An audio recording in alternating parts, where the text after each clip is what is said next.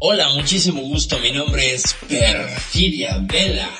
Me apasiona hablar y reflexionar sobre lo que nosotros, la gente real, metida en nuestros avatares, hacemos en materia de sexualidades, relaciones, emociones, identidades, vaya, hasta de los dramas que armamos en el proceso de convertirnos en estas máquinas virtuales que habitan este mundo de ciberseres. Y esto es... Sexualidades, relaciones y dramas virtuales, tan reales que ni en sueños. Bien, Pixel.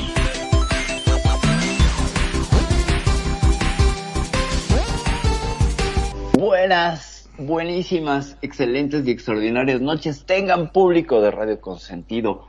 Esto es Piel Pixel, el primer programa del 2022. Feliz año, gente, a quien no tuvimos la oportunidad de felicitar. Gracias, gracias por, como siempre, por su atención, por su compañía, por su preferencia. Esto, esto va a ser el episodio 45 de Piel Pixel 45 ya. Y vamos a hablar de un tema que no mucha gente conoce, pero ahorita van a ver cómo ir tejiendo fino para que vean que a lo mejor sí les hace sentido y sí les hace, les hace ruido emocional, que es lo que queremos provocar en este programa. Hoy vamos a hablar de crianza y estilos de amor desde la perspectiva de tres investigadores, pero antes de entrar en materia y darle que es mole, mole de crianza y estilos de amor, quiero presentar a quien me acompaña, como siempre, mi queridísimo Magnum Dacum. Buenas noches. Muy, pero muy buenas noches, mi estimadísima Perfi, como siempre. ¡Feliz año, Perfi! ¡Qué contento Feliz que año. estoy! La verdad que el hecho de poder estar en este 2022 es increíble. Hasta parece re groso, ¿viste? Decir 2022, ¿qué lo parió?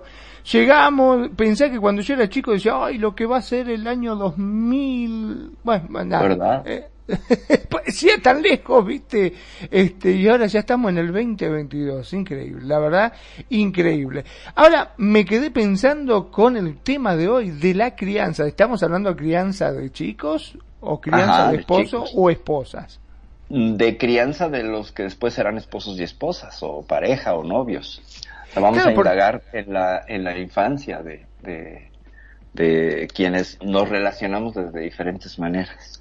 Claro, porque viste que muchas veces las mujeres dicen, ay, al final, en vez de un marido, parece que tengo un hijo más.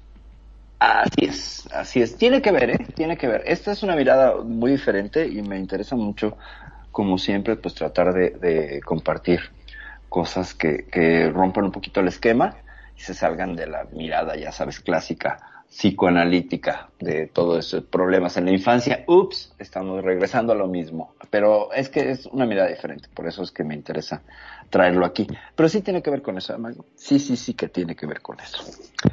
Y pues bueno, ah, espérame un segundo, ya estamos teniendo este saludos. Aprovechamos para saludar a mi sobrina Dafne, sobrina Dafne preciosa, qué bueno que estás aquí, presente. Besos a mi cuñada del alma, queridísima Kenya, Kenya, besos cuñada. Y también a mi bro, mi bro renegado, bro, qué bueno que te presentas por acá, gracias por acompañarme como siempre. Y también vamos a saludar a alguien que tuve la oportunidad de conocer y que tiene una vibra genial y maravillosa, que es Hanna del Mar. Hanna del Mar, gracias, gracias por estar por acá. Y creo que nos está acompañando acá en Skype, Hanna. Hola, muy buenas noches, ¿cómo están? Encantadas de este programa. Nosotras encantadas con, y encantados con tu, con tu energía. Y no sé por qué, pero tengo el presentimiento de que esto va a ser una bomba, mujer. Tienes una energía bárbara y bueno, vamos a entrar en materia. ¿Te parece? Vamos a ver. Gracias, me parece muy bien, sigamos. Sigue. Te, te hago un resumen rápido a ti y a todos los que nos escuchan, porque no hemos eh, aprovechado para saludar a toda la gente que nos sigue en nuestras diferentes plataformas de podcast. Tenemos un- una lista de, de sitios donde, donde puedes escuchar este programa ya Radio Consentido, por supuesto, y este programa que es Piel Pixel.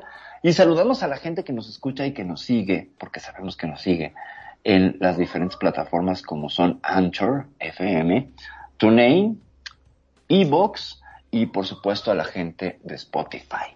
A todos ellos gracias, gracias por su preferencia, por escucharnos.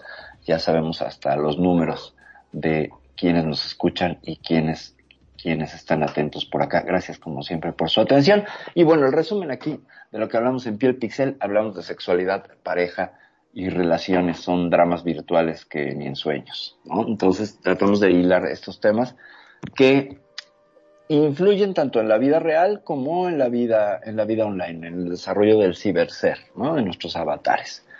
Y entonces el tema de hoy, pues tiene que ver, tiene que ver con, un asunto muy interesante, que es la crianza que va a determinar el estilo de amor con el que te vas a relacionar en tus parejas más adelante. O sea, como la infancia y el vínculo que tenemos con nuestros padres nos puede moldear un estilo para relacionarnos. No sé si lo habían escuchado, si sabían, si tenían idea, pero pues me gustaría escucharles qué opinan al respecto. Me parece muy interesante eh, en la, relación, en la forma de crianza de, las de la juventud hoy en día, Ajá.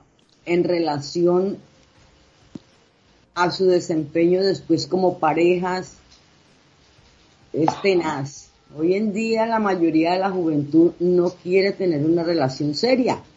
Ajá. Solo quieren sexo, tú en tu casa y yo en la mía, sin responsabilidades, sin obligación. Pues, lamentablemente, los que fuimos criados en nuestra época no fueron la forma en que nos enseñaron. A nosotros nos enseñaron a amar, a respetar, a querer una pareja estable, Ajá. a criar unos hijos con moralidad, con ética. Ajá. Hoy en día está un poquito difícil eso. Y aún así, a los que se criaron con algunos principios, en la calle, las amistades, los cambios de, de, de pensamiento, de modas, de todo lo que influye en, en, en, en, el estándar de la crianza de una persona puede cambiar. Ajá. Como decimos aquí, criamos hijos, no condiciones. Exacto, qué buena frase. Buenísima. Qué buenísima esa frase. Magnum, te escucho. Sí, efectivamente, como dice Hanna, este, comparto, ha cambiado muchísimo la mentalidad. Es más, vos fíjate que estuve viendo en las noticias de que muchos están enojados, hasta inclusive con el mismísimo Papa, porque dice que hoy por hoy las parejas prefieren, este, criar a sus animales antes que tener hijos. O sea, es como que lo reemplazó, básicamente, ¿no? Como que la familia ya no se consolida como antes, sino que ahora están más abocados al trabajo o a otras cosas y no tanto a lo que era la familia primordial. Convengamos que la situación con el tiempo ha cambiado, no es lo mismo la situación actual que la de 20 años atrás.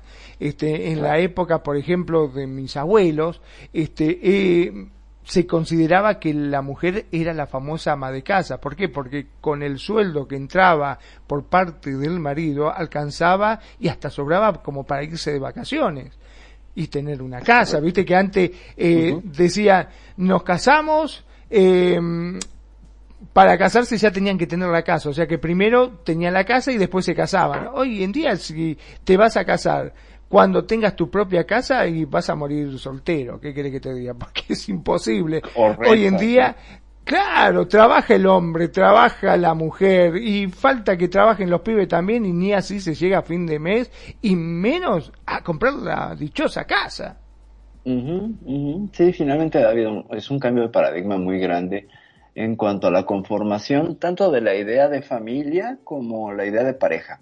Pero si tomamos a la pareja como este núcleo que citan tantos, eh, tantas incluso constituciones o, los conceptos, la idea de lo que es eh, el núcleo de la sociedad, ¿no? Que sería la familia y por eso la pareja sería este eh, compuesto, este, este sistema relacional de apego entre, entre dos personas como base nuclear de toda la sociedad, ¿no? Así es como la percepción muy año 2005 y antes, ¿no? Eh, y ha cambiado mucho el, el, concepto de la pareja. La pareja, como bien decía Hannah, pues era considerada como la situación eh, de relación aspiracional donde buscábamos una pareja estable y que ésta durara toda la vida porque veníamos con el modelo heredado de nuestros padres, que venía heredado de nuestros abuelos, donde las relaciones duraban mucho tiempo, muchos años.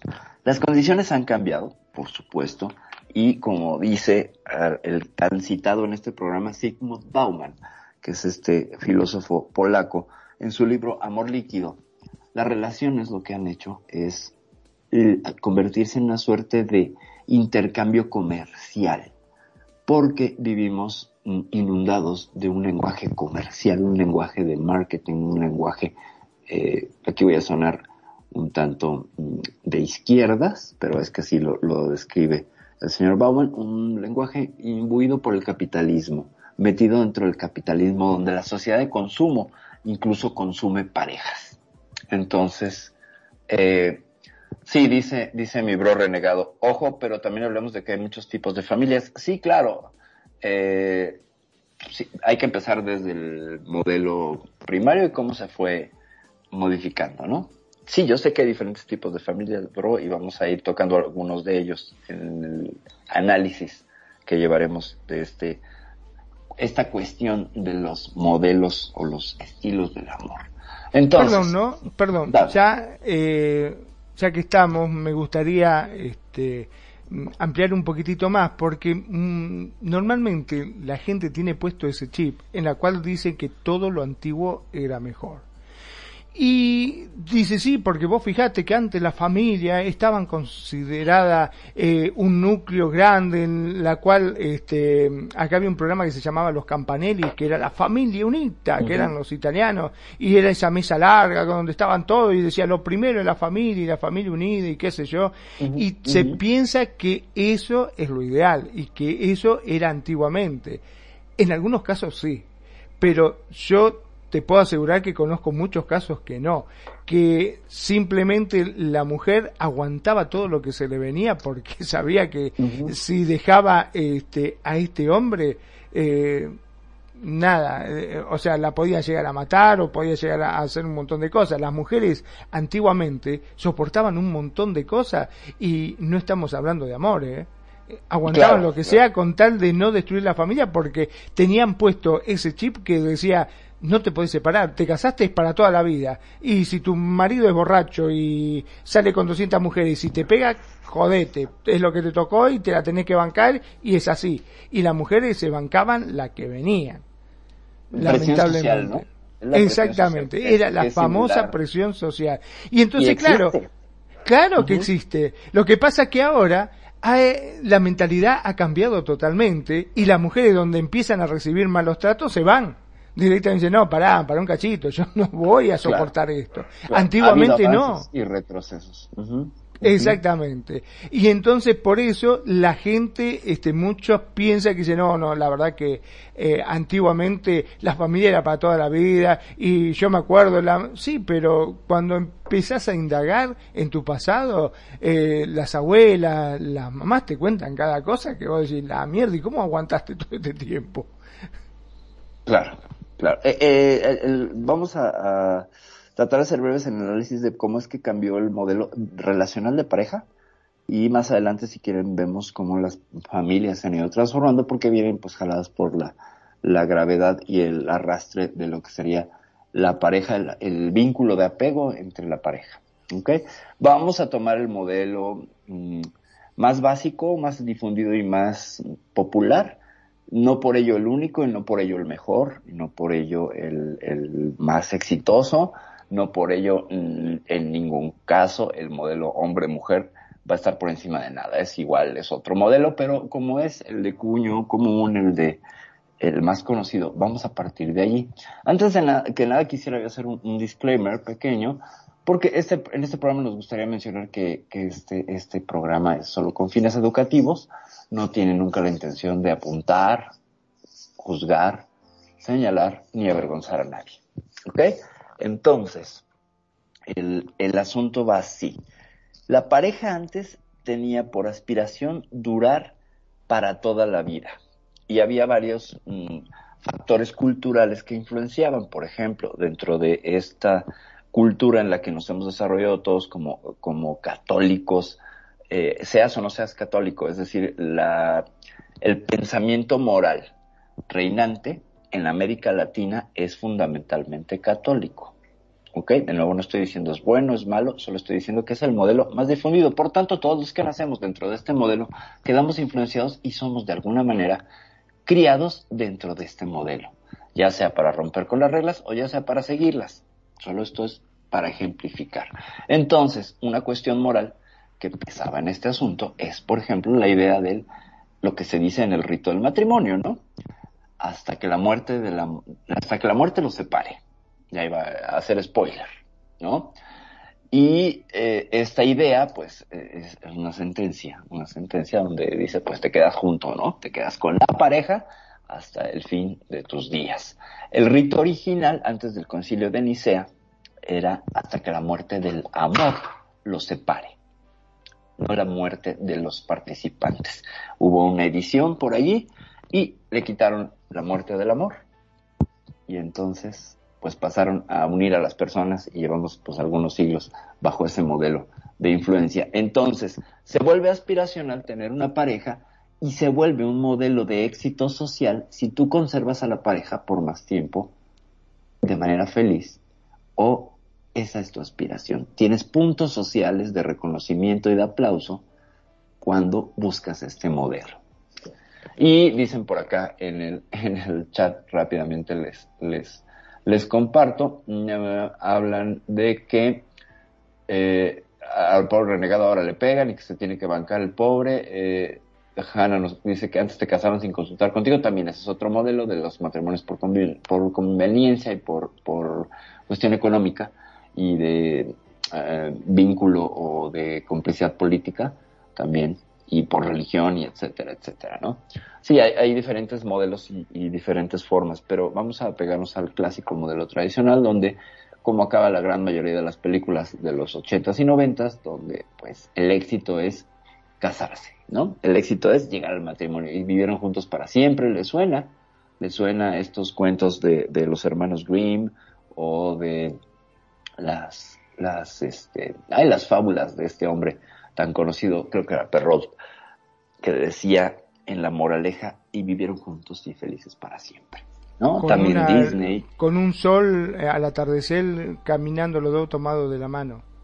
Claro, o en la boda, ¿no? O cuántas telenovelas que no hemos visto, o cuántas soap operas no hemos visto, donde el final es que ellos consuman el amor pese a todas las adversidades, ¿no? Y entonces también tienen que jugar este juego de relación donde voy a estar en contra de todo, ¿no? Esta canción buenísima de Phil Collins o Genesis, no me acuerdo quién de los dos, que era eh, la de Against All Odds, contra todo pronóstico, que hablaba de este amor que desafiaba todo y el amor todo lo podía.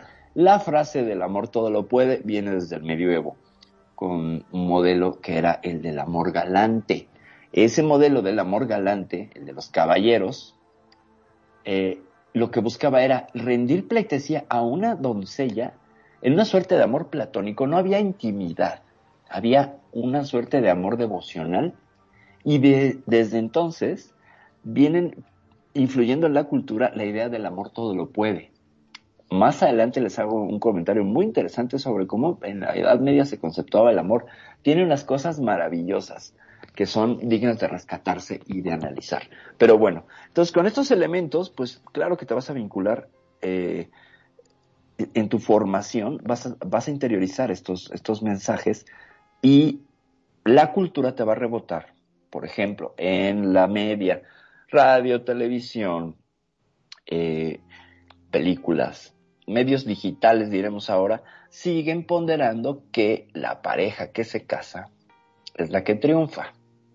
Aunque haya modelos que difieren, aunque el pensamiento haya cambiado, este modelo sigue allí está en decadencia, vamos a ponerlo, o en crisis, crisis, para que no, no, porque decadencia suena que va de salida. Está en crisis y la pareja está en crisis. La pareja actualmente está en crisis. El modelo de pareja está en crisis. ¿Por qué? Pues por una serie de situaciones que ya hemos analizado aquí. Vamos a hacer un pequeño resumen. Cuando tú estás en pareja, antes no había redes sociales y las redes sociales que son este escaparate del ego, donde tú te puedes poner a la vista de un montón de gente y ser catalogado, valorado, valorada, mirado, mirada, aceptado. Entonces, a partir de allí, estamos en un escaparate como nunca antes. Y todas las parejas lo están. Por tanto, surgen una serie de pláticas alternas, en algunas parejas, no en todas, donde hemos varias veces en nuestros Facebook, en nuestras, no sé, conversaciones con la gente, en nuestros WhatsApp, los dramas que significan el encontrarle conversaciones a la pareja con otra persona. ¿Qué tanto de esto, Magnum, nos podrías ahondar o extender?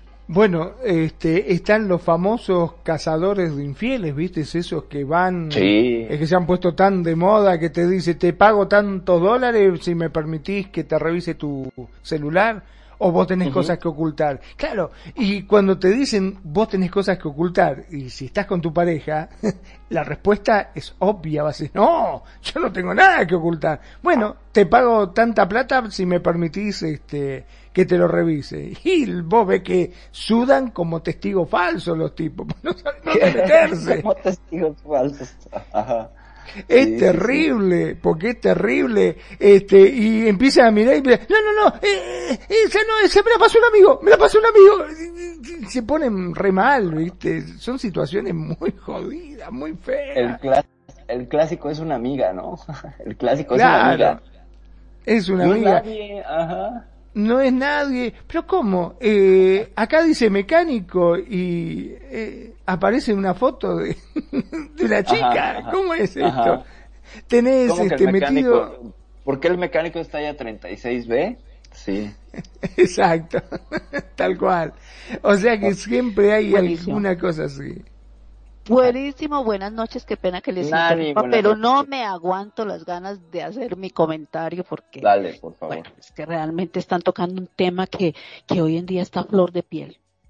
Y hoy en día mm, no puede que seamos nosotros, pero puede que sea eh, eh, familiares de nosotros, los vecinos, y bueno, las redes sociales, el TikTok, el Kawaii, el, el YouTube, eh, bueno, los influencers, todo esto eh, arman historias o, o muestran realidades que, que me lo contó la vecina y lo acomodan y uno dice, bueno, todo eso es un montaje, pero a la larga los montajes se van volviendo realidad porque salieron de algún lado. Mira, me encanta el tema del día de hoy. Muy buenas noches, renegado Kenya, Nayade, eh, Hanna, amiga. Besitos. Gracias por estar aquí con nosotros. Y buenas noches a todos nuestros oyentes. Un feliz año de parte de Radio Contido. Y que, bueno, nuestro programa del día de hoy, estoy haciendo por acá una grabación porque vamos a salir en YouTube. Mientras que Ah, estaba por aquí en silencio, me descargué mi programa para poder hacer el videíto, porque vamos a estar este año en YouTube, vamos a estar los programas subidos allí, así que les pido el permiso a todos aquellos que nos acompañen, que van a salir en el video y espero que no les incomode poder eh, proyectarlo y solamente es en sinónimo de que las personas que más adelante quieran ver el video y escuchar el programa del día de hoy. Qué Así maravilla. eh, Así que decir- maquíllense, apínense las pestañas, pónganse colorete, peínense, este, todo para que salgan presentables, porque pues yo ya estoy apli- aplicando el limón en el cabello para no salir tan despeinada, por supuesto. Así es. Y bueno, escuchen. Bueno, quiero, quiero hacer mi aporte de lo que dijeron al inicio y bueno, me encanta lo de, vamos a decir, la evolución de las familias, la evolución de las parejas y las relaciones entre familias y parejas. Mira que hoy en día ha venido y hace años eh, lo que dijo Hanna al inicio, lo que dijo Manu, lo que dijiste tú y lo que han escrito nuestros queridos eh, personas que están aquí acompañándonos de, de que la familia no es tan solo un papá y mamá, sino que la familia comprende todo un núcleo de, de hasta las mismas amistades, te voy a decir, porque las amistades se vuelven familia también. Hay amistades que duran años y años y hay veces es eh, la familia de nosotros hay veces hasta se incluyen en los problemas de, de, del- de mi amiga querida. Mi amiga querida está pasando por una situación terrible y uno como amistad mi familia apoya a esa familia y todos nos volvemos familia. Y hay veces cuando se unen varios hay veces las soluciones se dan muchísimo. Y eso era antes había eso. Voy a decirlo así papá y mamá de- debían de resolver los problemas del núcleo familiar de la casa. Papá y mamá llevaban la batuta. Papá y mamá eran los que tenían que decidir si papá y mamá decían no, era no. Y si decía sí, era sí. Y si, bueno, todo se entornaba a papá y mamá porque era una responsabilidad papá y mamá que te estaba enseñando a los hijos que cuando ellos crecieran y tuvieran su familia, ellos cuando tuvieran su hogar también iban a ser papá y mamá de resolver problemas, de llevar un hogar, de los gastos, de todo lo que era una concesión. Y muchas familias se criaron en torno a eso.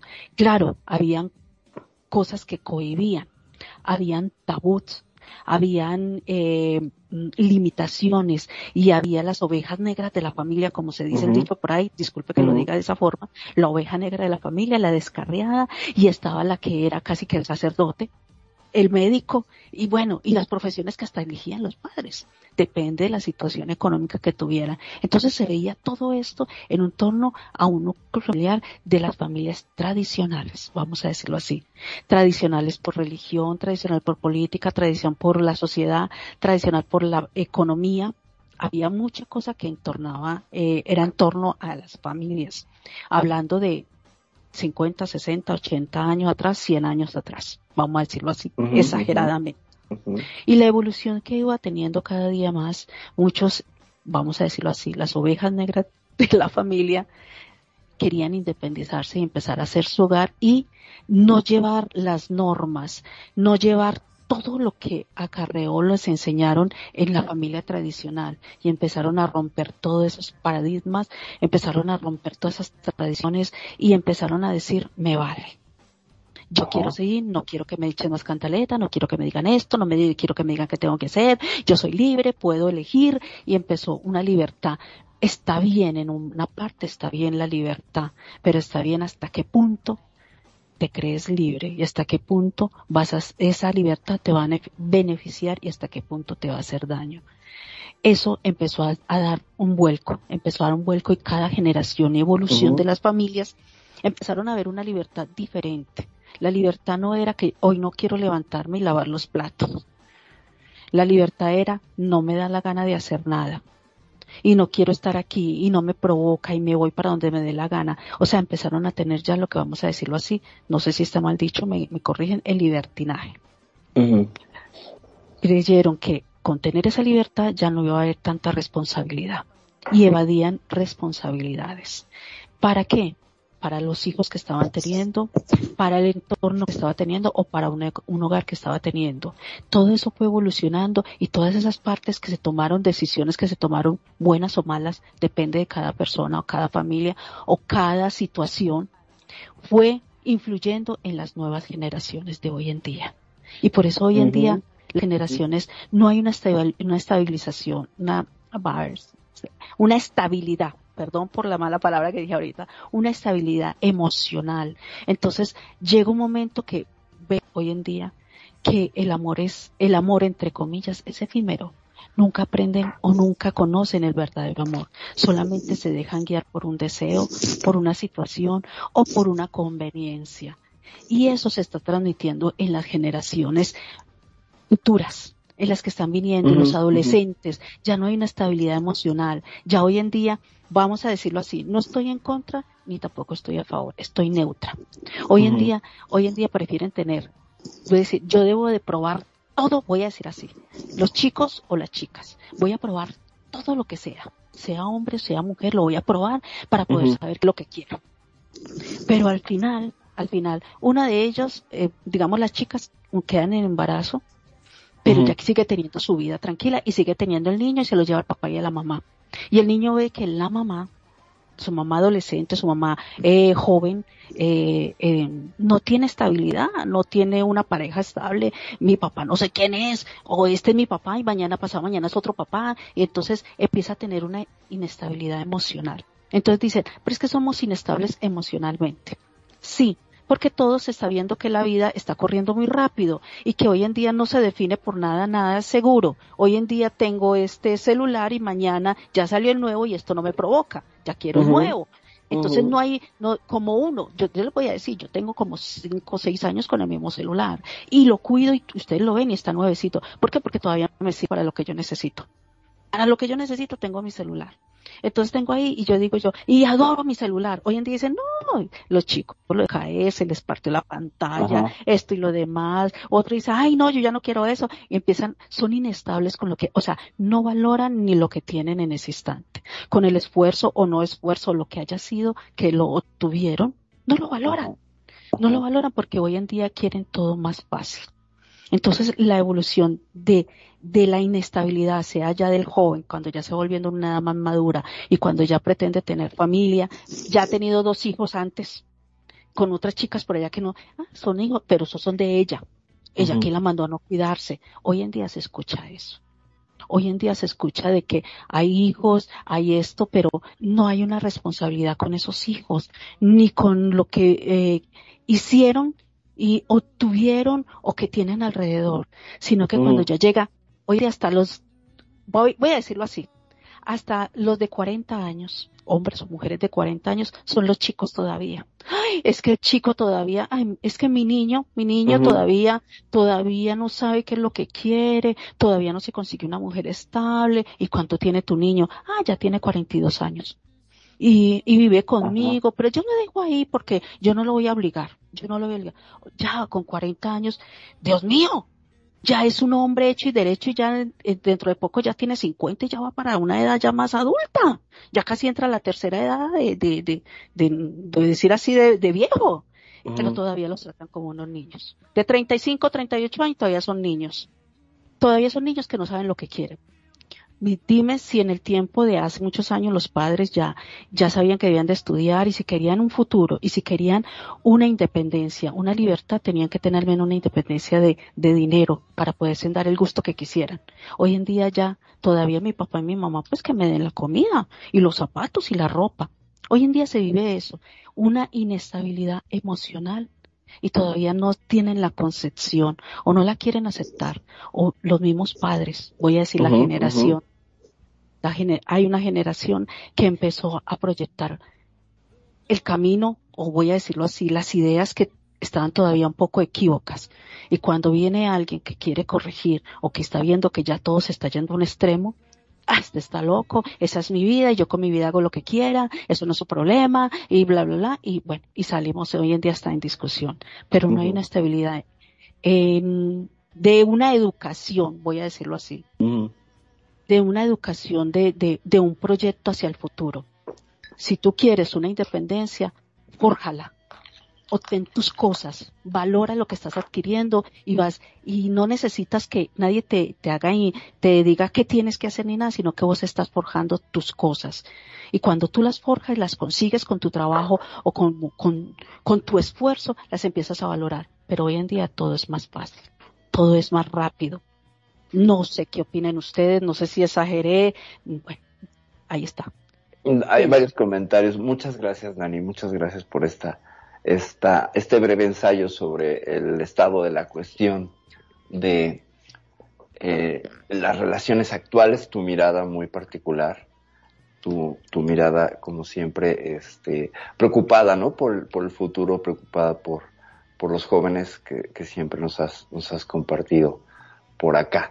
Mira, eh, brevemente, como dije, la cuestión de pareja está en crisis. Entonces, al estar en crisis, parte de esta crisis la vemos en la tensión de la generación anterior, es decir, padres con hijos, ¿no? Hay tensión y esto pues no es un cuento nuevo, yo creo que todos fuimos el elemento tensionante cuando éramos, éramos jóvenes y también nos miraban con, con, yo supongo que con esa preocupación, ¿no? ¿Qué van a hacer ahora estos jóvenes? Que tienen este el Walkman, ¿no? Este, esa cosa del demonio que se llama Walkman. Sin embargo, la tecnología a la que tiene el acceso ahora los chamacos, pues bueno, es la información, toda la información universal si quieres, aunque lo utilizan para Instagram y para Facebook, ¿verdad? Eso también es digno de un análisis. Teniendo acceso a una biblioteca, pues se van al departamento de caricaturas, ¿no? De monitos. Y eso hablará de, de conciencia o del desarrollo o de la poca eh, experiencia que estamos teniendo como raza ante la tecnología. La tecnología está siendo un factor básico. Entonces, hacer este, es un poco ocioso hacer esta analogía entre la generación nuestra con anteriores, en la preocupación de las nuevas generaciones que, empiezan a ser rebeldes o, que rompen con el sistema. Porque la tecnología está siendo un desafío que no estamos pudiendo, eh, no tenemos la capacidad de prever por lo rápido que se mueve sus alcances y de tratar de generar un modelo predictivo, eh, sobre todo en la cuestión de la crianza. Es, es, complicadísimo porque los chicos están expuestos a una cantidad de información impresionante. Y esto está teniendo pues ya efectos directos en, por ejemplo, nuestra capacidad de memoria. Ya no recordamos como antes. Les pongo un ejemplo muy sencillo. Antes nos podríamos acordar de cinco o seis teléfonos de memoria. Les pido por favor que me alguien me pueda decir que se acuerda de cinco teléfonos actuales. Es muy difícil porque los tenemos guardados en el celular, ¿no? Dependemos de la tecnología. Y a esos grados la memoria dice, ah, esa información está allí no la tengo que guardar, perfecto. Y entonces le guardamos el dato. Y así sucede con cosas importantes. Por ejemplo, el tema de este programa de crianza. Yo hago mi búsqueda, lo encuentro, lo veo y mi mente dice, está en internet, no te preocupes, no tienes que memorizar. Esa trampa, todos caemos en esa trampa. Y se nos va olvidando y se nos va olvidando y se nos va olvidando. Ahora que estuvimos de vacaciones en la estación, estuve revisando todos los textos y las investigaciones que hago para los programas. Cuando las hago, ¿verdad? y eh, me doy cuenta que hay cosas que ya no me acuerdo y pasó hace dos meses, ¿no? Y yo me pareció tener buena memoria. Entonces, no sé, esa sería mi, mi, lectura personal en ese tema. Y ya para cerrar un poquito el arco de la, de la, el comentario que aporta sobre tu comentario, al estar en crisis el modelo, eh, como nunca antes, eso sí tengo que apuntarlo, la cuestión de la pareja es un campo totalmente nuevo. Según la sociología, cuando viene un cambio social de ideas, por ejemplo, cuando la mujer empezó a votar, todo lo que se tuvo que mover y desde dónde podemos trazar la línea de los derechos de las mujeres para el voto, nos podemos ir casi a finales del siglo XIX. Y vemos que es un periodo de tiempo muy largo. Ahora ya es normal que las mujeres voten. De hecho, pues alguien se ofendería si no dejan votar a una mujer. Entonces, dense cuenta más o menos cómo este lifespan, este periodo de tiempo, pues son aproximadamente unos 130 años. Con la información análoga que teníamos en ese entonces. Ahora no sabemos cómo predecir cómo va a moverse este modelo de pareja, o las modelos de pareja, o cómo se van a establecer a esta velocidad y en este tiempo. No nos va a tocar. Estamos viendo el inicio, estamos en, el principio. Entonces, querer hacer una, predicción, a mí, me parece muy aventurado. Dice por acá Hanna del Market, hay otros comentarios que me gustaría rescatar de ella que dice que es rebelde porque así la hizo la vida. Me encanta Hanna eso que digas. Y dice, y también son los culpables del distanciamiento de la familia las pocas reuniones que se hacen, pues todo el mundo está ocupado con el ser. Claro, y esa tecnología afecta, es transgeneracional, Hanna. No solamente son los chicos nuevos, también son los papás, los abuelos y todo el mundo trae el celular. Eso habría que analizarlo, creo que sería motivo de, de todo, de todo un programa sobre nuestra sociabilidad social. No, más bien, las dinámicas sociales que tenemos cuando están mediadas a través de mirar la vida por la pantalla, que es un poco también lo que hacemos aquí en Second Life, hay que decirlo. Esto también es una suerte de celular grandote. Es como el mundo del amor eh, será virtual. Claro, claro, sí. Ahí al respecto tengo muchos comentarios que me gustaría compartir contigo, pero eh, más, más, más allá me gustaría escuchar qué opinan tanto Magnum como Hanna. Hanna, tienes ahí el micrófono también, por favor, utilízalo. Gracias, porque es que quería, estaba escuchando las opiniones de Nani, de Manu y, las tuyas y los comentarios que hacen los otros chicos que están en el programa. Oiga, si yo les contara la vida mía, se morirían de la risa. Pues compártenos un pedacito, por favor. Por favor. Vea. Mi mamá, cuando la casaron, ella pensaba que iba a ser la primera comunión. Porque mi, mi, mamá tenía 15 años y mi papá 40. Wow. Con respecto a mí, tuvimos un padre, se fue, dejó a mi mamá con tres hijos, mi mamá se consiguió otra pareja, tuvo otros tres, y de esos otros tres menores nacieron un par de gemelas. Okay. Esas gemelas, yo tenía siete años y mi hermana, porque yo soy la eh, de la de las mujeres la segunda. Mi hermana menor Cuando nacieron las gemelas, mi mamá dice, usted se va a encargar de una y, y, a y a mi hermana usted se va a encargar de la otra. A los siete años a mí me tocó criar un hijo. Ajá. Cuando fui a los adolescentes yo no quería saber nada, nada de matrimonio, ni de hijos. Claro. Eso dice uno en su etapa de juventud, luego se conoce a personas, se enamora, pero yo no quería tener hijos. Bueno, el primero, sí, ya con el tiempo uno como que va, va empezando a cambiar de mentalidad, se vino mi niña, con esa ansia de tenerla, pero como sufrí tanto en el parto, Ajá. yo no, después de que ella nació, yo dije, yo no voy a tener otro hijo más. ¿Qué les pasa? Esto no, esto no fue lo que me contaron. Ajá. Cuando tenía a mi hija ocho meses y yo es que en embarazo otra vez, planificando. No, no, no, no, no, eso fue una locura. Menos mal que fue varón. Ok. Cuando nació ese varón, me fui para Profamilia, es una institución aquí, Ajá. de- para... Me vestí como prostituta Wow. Y le dije al médico que yo tenía seis hijos, que yo trabajaba en un burdel y que yo no quería tener más hijos y quería que me operara. Wow. El médico se tragó el cuento y me operó. Wow, esa sí que es una historia, ¿eh? Qué bárbara. O sea, es decir, eh, el sistema de salud de tu país, eh, en Colombia, ¿verdad? Ajá. No, no, no era algo que pudieras tú ir de mutuo propio, como cualquier madre de familia, decir, bueno, ya me quiero hacer la salpingo, ¿no? No, se podía. En, en esa época, si yo no quería Sí, tener sí. más hijos y me quería hacer operar, tenía que tener el consentimiento de mi esposo. Fíjate, fíjate, el control del cuerpo, ¿no? Cómo, cómo, Ajá. cómo ahí esta cuestión de género eh, está completamente gravitando hacia la decisión del marido. O sea, no es tu cuerpo, no era tu cuerpo. Exactamente. Sí, por, eso, por eso, ¿eh? por eso Wow. monté toda esa película de prostitución. Qué maravilla, qué maravilla. Es más, Y el, claro que el médico te me pidió. aplaudo. Te Gracias. aplaudo, porque ese es, ese es un... Esa es una conciencia sobre la- el, el propio cuerpo y sobre decir, si el sistema no me lo da, si el sistema eh, me pone trabas, pues yo voy a ser más inteligente y más hábil y pum, me lo voy a brincar. De verdad, Hanna, qué historia nos acabas de compartir. Es una lección de vida, es una... Te lo dije cuando nos conocimos, qué energía tienes, qué sed de vida tienes y cada vez me voy convenciendo mucho más de esto, de esto que mencioné. Qué valiente mujer eres. Déjame te lo digo. Me quito la peluca mesh. Gracias, No, gracias. Tengan que decir Magnum Nene. Si alguien más quiere que Y- te cuente no, no, no. historia, uno no tiene por qué avergonzarse. Totalmente, la verdad que hay que ser muy, pero muy valiente como para salir a la vida. Mirá, yo te digo, eh, a los 17 años era un tonto. Bueno, la verdad que no he cambiado mucho, sigo siendo el mismo tonto de cuando tenía 17 años. Pero si vos me decías a mis 17 años, eh, independizate, me ponía a llorar en un paradito en la esquina. Yo digo, no, papá, no me dejes.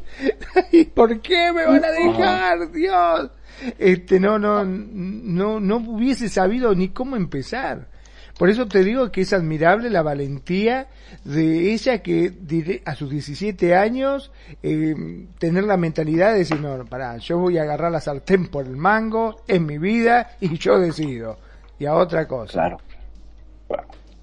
Sí, sí, sí, sí, sí. Mira, Ahora- es que, perdón. No, dale, dale, por favor.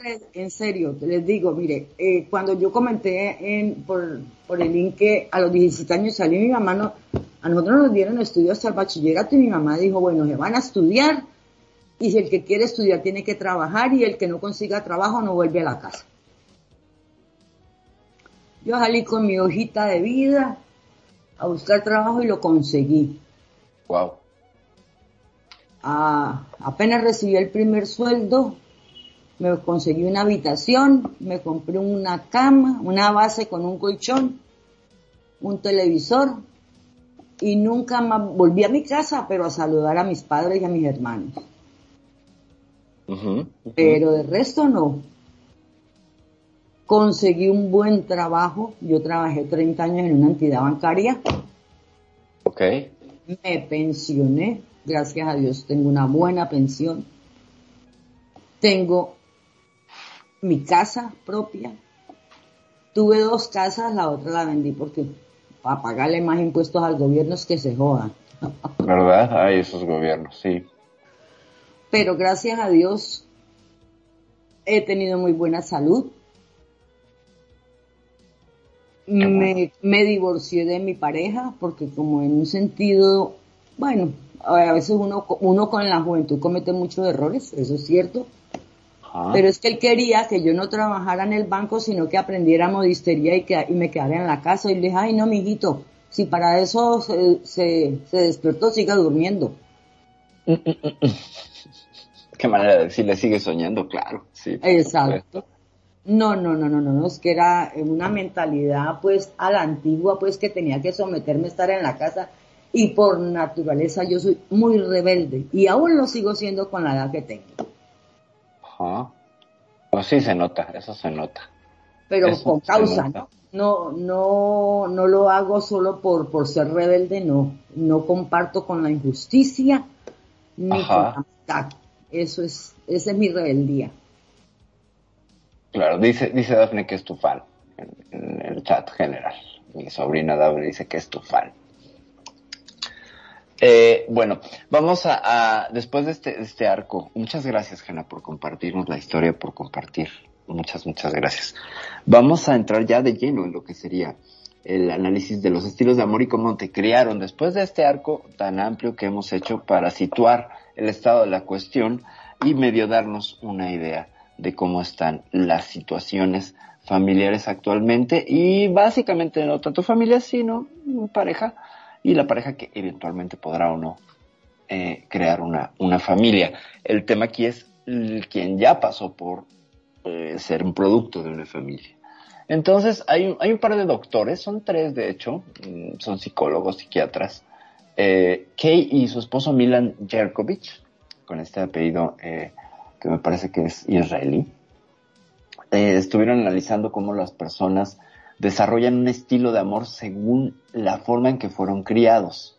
Y este, este es el tema eh, toral. En este programa es la columna vertebral de lo que vamos a hablar en adelante. Hay cinco modelos según tuviste tu relación con el cuidador. Ojo, vamos a hacer una pequeña eh, precisión, ¿ok? Vamos a desarrollar un apego con nuestros cuidadores, ¿ok? Aquí estoy sacando cualquier modelo de familia o de pareja, eso no importa. Es el apego con él o los cuidadores. Pueden ser los cuidadores biológicos, pueden ser los cuidadores acoplados, es decir, familias que se separaron y trajeron hijos cada quien de esas separaciones y formaron una nueva familia, etcétera. Cualquier modelo de familia entra. El tema son los cuidadores ante, ante la criatura, el bebé. ¿Ok? Entonces hubo algunos eh, eh, eh, experimentos interesantes en la década de los 70, uno es el, experimento extraño, así se llama, donde lo que hacían primero era indagar en algunos roedores y después chimpancés, cómo las crías reaccionaban y se llenaban de ciertos estados de ansiedad ante la presencia y la ausencia de los cuidadores.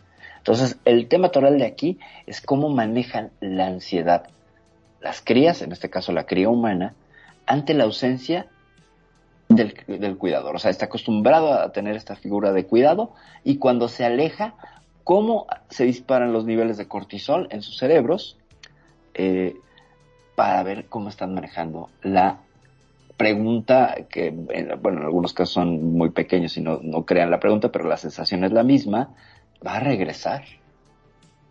¿Regresará? ¿Me traerá mi mamila? ¿Me va a cambiar el pañal? Esa pregunta, aquí, aquí es el corpus eh, ideológico de, esto, de esto que vamos a proponerles. ¿Qué pasa en ese momento donde se aleja el cuidador y cómo lo resuelve? Si el cuidador regresa y es nutricio, amoroso, está al pendiente, está en un modelo de amor, de cuidado, de compromiso. Pero si el cuidador tiene horarios eh, irregulares, ausencias muy largas eh, o regresos donde hay maltrato, negación, etcétera, se va a crear un vínculo caótico. Y estos van a moldear las formas de apegarnos. Son dos grandes modelos que van a derivar en cinco estilos, cinco estilos de amar en nuestras vidas, en nuestras vidas adultas. Entonces, pues si nadie tiene más que eh, agregar, mis queridos Magnum, Nani y Hannah, pasamos a analizar cada uno de estos cinco modelos. ¿Qué les parece? ¿Qué opinan? Me parecería buenísimo, sí, que entráramos ya a este, al análisis, porque realmente este, cada caso que se tocó fueron muy fuertes. Inclusive estaba leyendo en el chat también, eh, renegado con todo uno, eh, que verdad son, son todas cosas, este, temas de vida, ¿no? Eh, que uno se queda con... Porque básicamente lo que nosotros vamos aprendiendo a través de los años es lo que vamos viviendo, lo que vamos eh, viendo a través de esa caja que nos estupidiza, que es la televisión, porque normalmente nos meten ideas en la cabeza que creemos que son propias y básicamente son infundadas, ¿no? Como el de la familia feliz, el que se van tomando de la mano, el que los matrimonios eh, son para toda la vida y un montón de cosas más que solamente se ven en la ficción. Y nosotros creemos que son propios y que la vida es esa. Y muchas veces nos damos cuenta de la cruel realidad y nada que ver. No deja de ser solamente una película. Por eso está bueno de que empieces a analizar un poquitito cuáles son las cuestiones. Muy bien, entonces según este modelo, que incluso hay un libro que se llama Estilos de Amor, de Kay y su esposo Milan, estos señores, esta pareja de, ella es psiquiatra y me parece que él es eh, de parejas, es decir, es terapeuta de parejas. Eh, hay cinco modelos, están en desorden, no tienen una jerarquía y yo quiero compartirles que estos modelos, esta interpretación, en ningún momento, pese a que tiene bases científicas, es un modelo de diagnóstico no es un modelo de señalamiento ni de juicio, ni un modelo infalible, es un modelo interpretativo, por tanto, puede o no fallar, pero tiene cosas que nos pueden hacer sentido, que nos pueden resonar, que ya les iré compartiendo. El primer modelo de estos cinco es el evasivo, el modelo evasivo. Es decir, mi vínculo de grande es un poquito alejado, un poquito frío, Oye, mi amor, te quiero abrazar. Ah, sí, sí, pero espérame, ahorita no estoy ocupado. Eh, mi amor, qué gusto verte, que no sé qué. Sí, a mí también. Así lacónico, ¿saben? Así eh, frío, que te presenta un témpano de hielo, como si no quisiera estar en la relación. Es una evasión continua, un modelo evitativo del vínculo afectivo. Y entonces lo que encontraron estos dos, estos dos doctores, porque son doctores, es que está relacionado con las historias de personas que se desarrollaron en hogares sin afecto. Es decir, la herida emocional, la herida del alma, se dio por una falta de afecto. Por tanto, es herida de abandono y de rechazo. ¿Ok? Entonces, las personas que tienden a ser en el estilo del amor evitativo como saliéndose por la tangente, estoy pero no estoy, juegan al sí pero no, este jugar al sí pero no es de, mi amor, vamos a ir al, al, cine como me prometiste, sí, pero la siguiente semana, apostando por eh, el factor de, postergación, ¿no? Con tal de que ojalá no se haga, ¿no? Sí te lo prometo porque siento que eso te es importante, pero no te lo voy a cumplir. Ese es el sí pero no, y es aplicable a casi cualquier cuestión de relación. Sí, sí, por lo general este, a los chicos, ¿no? Le dicen cuando el padre eh, está ocupado y quiere que el hijo lo deje de molestar, le dice, bueno, ahora no puedo, pero te prometo que este fin de semana te llevo a la plaza y estoy todo el día con vos. Ay, bárbaro, y llega el fin de semana y nunca, y el padre está ya haciendo otra cosa y dice, pero pa, vos me prometiste, bueno, pero ahora no puedo, hijo, pero el fin de semana que viene te lo juro que estoy ahí firme. Y así van pasando las semanas, los días, los años. Ajá, es un modelo de cansancio, es un modelo donde el cuidador es irregular. El cuidador va a generar este vínculo eh, inestable. Y este, fíjense, aquí contrario a lo que es el, modelo del, que sería lo sano es, o extremo, que sería buscar lo contrario, las personas bajo estos estilos de amor buscan a personas que les recuerden ese primer vínculo. Es decir, que la persona evasiva, evitativa, esquiva, va a buscar personas que sean, que presenten vínculos irregulares, que presenten también el sí pero no, en un poquito de mayor grado que ellos. O sea, que estén un poquito más comprometidos para que se vean los que llevan la carga de la relación y, eh, pero esto les va a recordar a sus padres, les va a recordar la seguridad. Somos seres de costumbres y es bien interesante cómo los seres humanos vamos a regresar a aquello que conocemos, aunque nos haga daño, aunque nos haya lastimado, aunque sea nuestra herida emocional, vamos a regresar, a buscarla o a huir de ella, no importa, el hecho es que siempre está ahí y nos está persiguiendo. Entonces la persona, la persona evasiva, la persona del estilo de amor evasivo, algo que no soporta es la sorpresa odian las sorpresas. Si has estado en pareja con alguien que de pronto viene y te dice, oye, eh", le dices, oye, mi amor, vamos a salir al cine este fin de semana, sí, y te llega el fin de semana y te dice, no, fíjate que hacía dos horas de irte al cine, no, te cancelan, odian las sorpresas. ¿Por qué? Porque esto les va a recordar el modelo de sus padres, pero en negativo. Y la parte que más odian de esa relación con el cuidador les va a hacer un, ruido emocional y les va a causar una hepatez, decir, les va a hacer que el hígado se les, se les mueva. Eh, no les gusta, bueno, les gusta, idealizan mucho las relaciones, tienen una muy profunda, fíjense cómo es contradictorio. Por un lado soy evitativo y evasivo, pero por otro lado tengo idealizada la relación. Y esta idealización de la relación tiende a ser una suerte de idealización fantasma del vínculo de mis padres. Es decir, si mis padres eran también inestables y no presentes y bla, bla, bla, voy a idealizar hacia unos padres presentes, hacia unos padres que estén allí. Luego entonces, cualquier cosa que se salga, como me estoy relacionando con alguien que casi es evasivo como yo, me va a romper el esquema y me voy a enojar. Y me voy a enojar. Entonces, esa es una, una de las partes. Y lo que suelen interpretar, por ejemplo, después de esto, si no reciben un mensaje en el WhatsApp, si no eh, reciben una pronta respuesta, empiezan a generar altísimos niveles de ansiedad porque interpretan que aquella persona se está distanciando. Esto es la traducción o la traspolación del el cuidador cuando eran niños en el momento que no hacía caso a las demandas o a la atención o al, afecto que buscaba esta criatura y entonces lo interpretan como se está distanciando, se va a ir. Y pues bueno, va a generar una serie de respuestas emocionales variadas que no son todas pues, pues muy fáciles de, controlar. ¿no? Generalmente son ansiosos, eh, generalmente son personas que tienen problemas para manejar la ira. Hay, una, hay una serie de, palabritas, eh, bueno, no palabritas, conceptos para que veamos el, el, modelo evasivo. Les voy a leer seis. Chequen esto, a ver si tu modelo del amor es evasivo. Les voy a, si les resuena, digo, tampoco es un test, pero si les resuena, pues bueno, a lo mejor por ahí. ¿eh? Luego, además, acuérdense, no es un test, eh, esto no es una categoría definitiva, y igual todas te resuenan, pero a lo mejor eres otro modelo, ¿ok?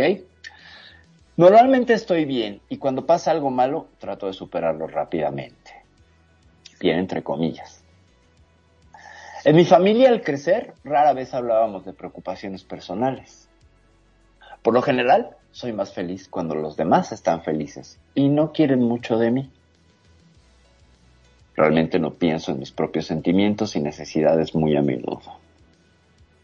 Realmente no extraño a mi pareja ni a mi familia si estoy lejos de ellos. Necesito mi espacio.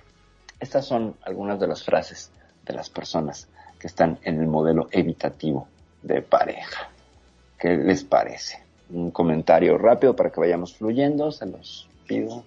Escucho. Bueno, sí, ese eh, necesito mi espacio este, es muy conocido. Yo que estoy en la construcción me ha pasado de hacerle un cuarto especial a la mujer porque quería tener su propio espacio. Sí, sí, sí, en un altillo de la casa, este, tiene su espacio en la cual eh, el único que entraba, bueno, fui yo porque me lo permitió entrar para hacer una remodelación, pero el marido tiene la entrada prohibida. Dice, yo acá tengo mis libros, tengo mis cosas, este es mi espacio y mi marido acá no entra. Es mi santuario, decía. Este, o sea que ah, el hombre después hablando con él me decía, sí, sí, ella se mete ahí y se olvida de que el mundo existe, ¿viste? Dice, es su lugar. Es como que se, se, desconecta de, todo, ¿no es cierto? Sí, Magnum, tenemos un comentario en el chat de Skype.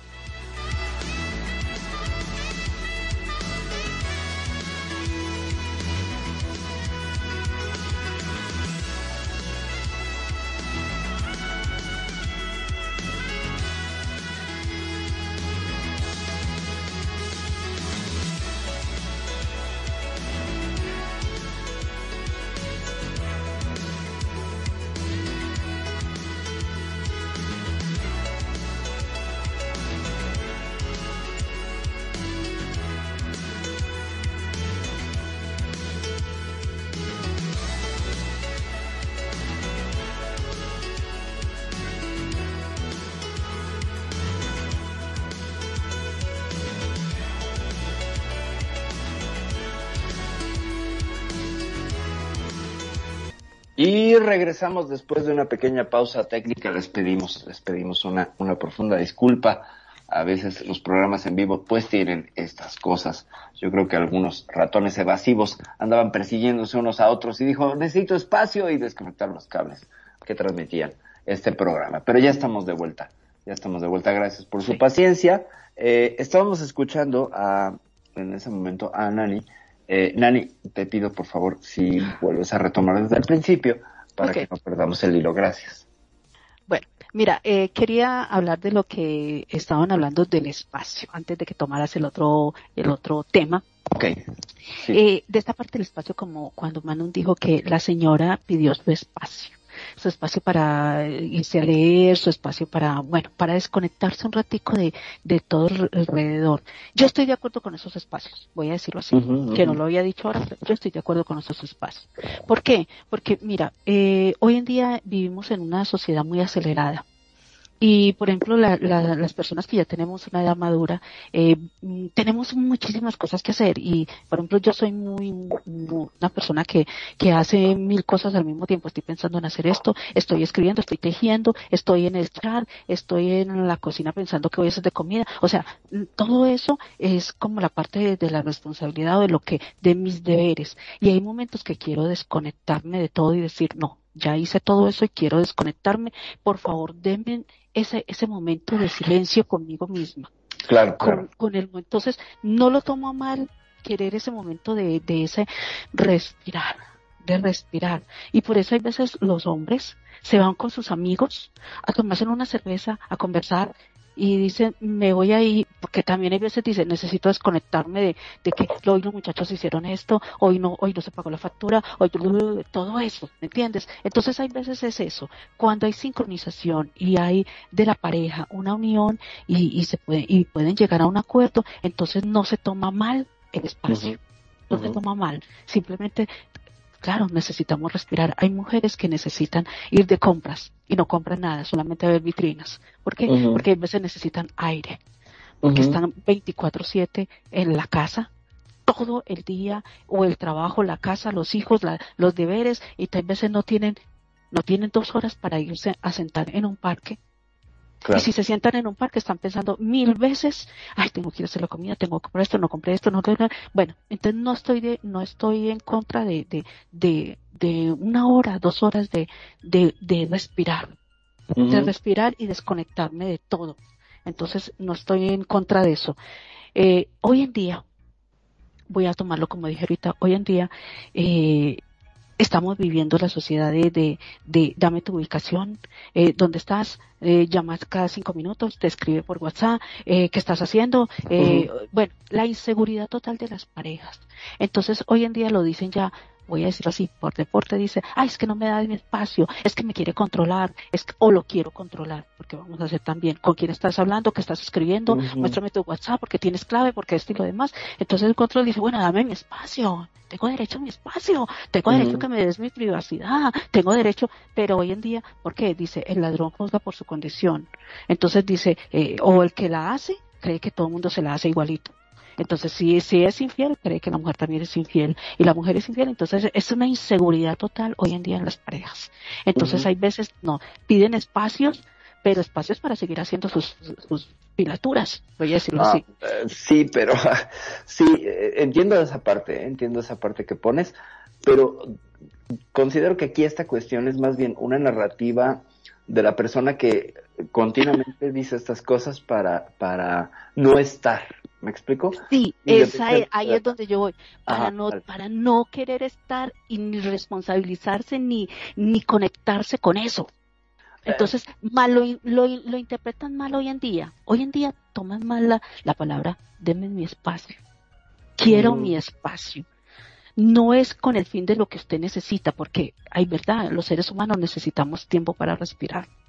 Ajá. Ahí se nos ahogamos con nosotros mismos. Lo tomo por ese lado. Mira, iba a decirle ejemplo ahora de, de, de las personas cuando se sincronizan y cuando tienen una afinidad, eh, comparten cosas y, y, se, y, y ceden y ceden momentos para la misma pareja, porque las parejas necesitan momentos. No es que estoy cansada de ti, estoy aburrida de ti o es que ya no te quiero, sino que hay veces se necesitan momentos porque las personas nos cargamos de energía positiva o negativa, pero nos cargamos. Hay veces necesitamos descargar y para no descargarme contigo, hay veces necesito respirar. Entonces digo, y viene lo de, lo de ahora que mm, como mm, Renegado y Kenya, disculpe que los diga ahorita en este instante, no ofenderlos, pero a veces escucho que ellos comparten, van y vienen y, y, se sienten una pareja eh, mm, muy unida, sincronizada. Entonces, al, al estar eso así sincronizado, eh, se ponen de acuerdo y se vuelve uno cómplice. Cuando uno está sincronizado, se vuelve cómplice y disfruta es, esa parte de ser cómplice, de, de decir, hazlo tú, tranquila, ve, hazlo. Empieza a haber una confianza como pareja, como pareja. Entonces, lo miro por ese lado. Ahora, dime tú la parte que, que me ibas a decir y puedes continuar. Gracias, muchas gracias, Nani. No, pues es que es que todo esto me despierta un montón de ideas y creo que podríamos hacer solo un programa para el necesito espacio, ¿eh? Da para todo un programa, porque como nos has nos has revelado es un montón, un montón de eh, de posibilidades eh, de análisis sobre esta mera frase, ¿eh? necesito espacio, nos puede llevar por caminos insospechados del análisis que están súper, súper bien. Bueno, eh, aquí nada más en el chat comentaban eh, algunas cosas que quiero rescatar. Aparte de que Hanna del Mar está vendiendo espacio en 500 euros por si necesitamos, muchas gracias Hanna, este, pues ahí podemos poner el, clasificado espacio personal. Eh, dice que ya mi, mi cuñada se va al espacio, pero una cosa es buscar un espacio para uno y otra cosa es evadir, ¿no? evadir las cosas. Eh, y dice por acá Hanna, yo tengo tanto espacio que ya no sé qué hacer con él. Entonces por ahí es que lo pone, lo pone a la, venta. Muy bien. Eh, esta mera frase yo creo que lo voy a poner aquí en los pendientes eh, de los programas porque sí, el necesito espacio es una cosa que está desatando muchas ideas. Vamos con el segundo. Vamos a apurarnos porque nos quedan 40 minutos de programa y llevamos uno. después del evasivo, el evitador, vamos a encontrar su contrario, el controlador. El controlador es aquel que se va a manejar. Su principal emoción, la que siempre va a aflorar, es la ira y el enojo. Eh, son esas personas que cuando están contentos están enojados, cuando están tristes están enojados, que tienen metaemociones y, todo es un filtro a través del enojo, de la ira. Hay una ira contenida muy grande.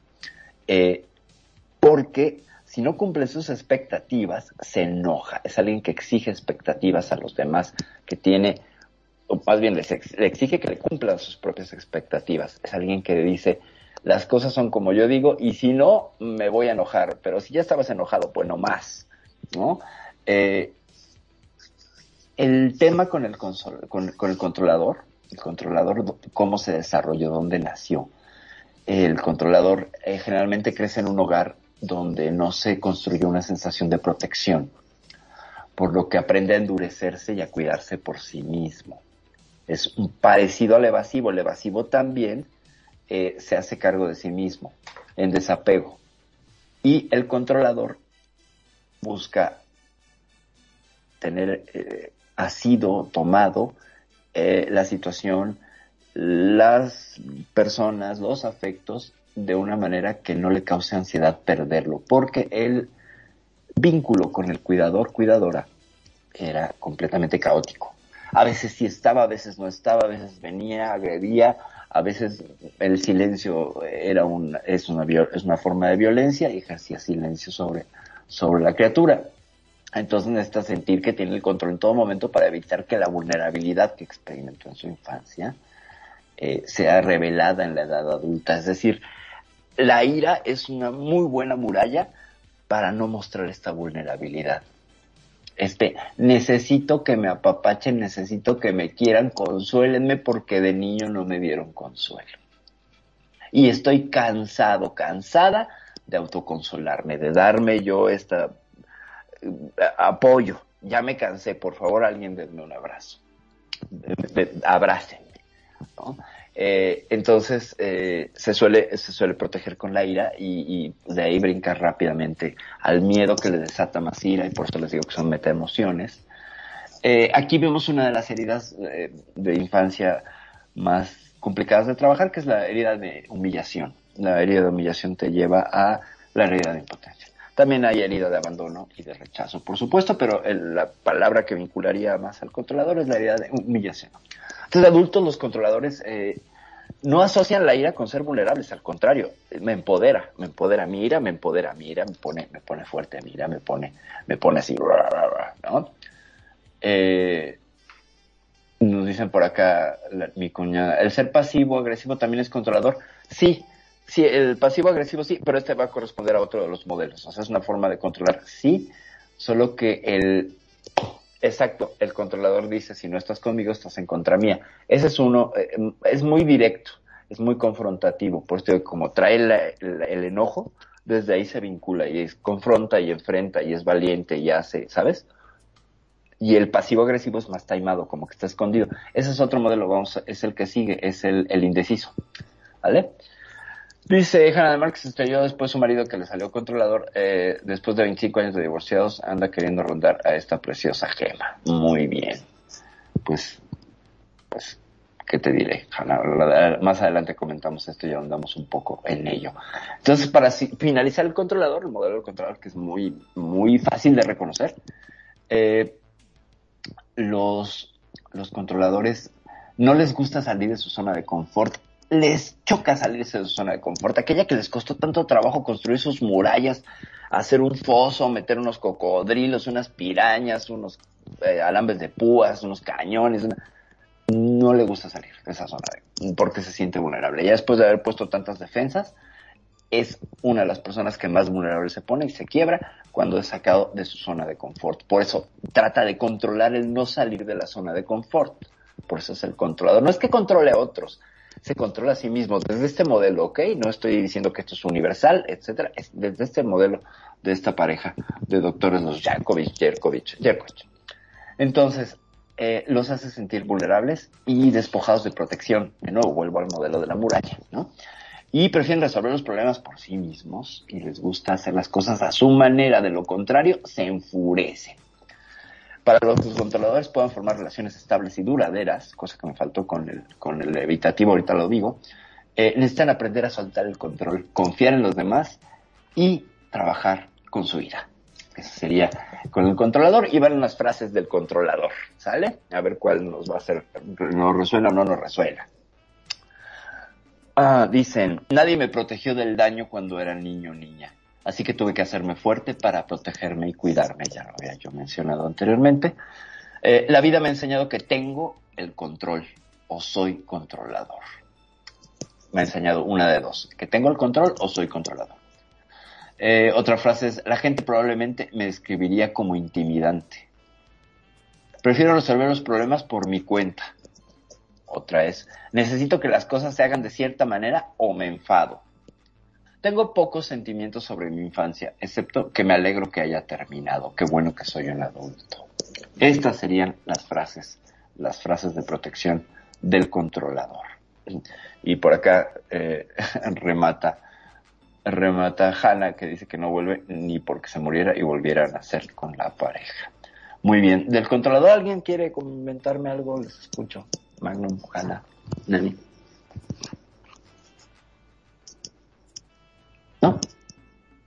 No, del controlador. Venga. tiene dos problemas, corazón. Si se enoja, tiene dos problemas. Claro. Enojado, contentarse, porque conmigo y pierde el año. Claro, sí, claro. Sí, sí. No, eh, en eso sí tienes toda razón. Ahora sí vamos a serio hacer un comentario. Mira, Dale, dale, dale. eh, mi esposo era muy controlador. Que dónde estaba, que qué hacía, que, que, que no hacía, que si dejaba de hacer. O sea, le dije de esto, ¿qué es ¿Cómo- lo que le pasa? ¿Cómo era la relación con sus padres? Te debe haber contado cómo la llevaba con sus padres. No, mira que la relación con los padres de él, Ajá.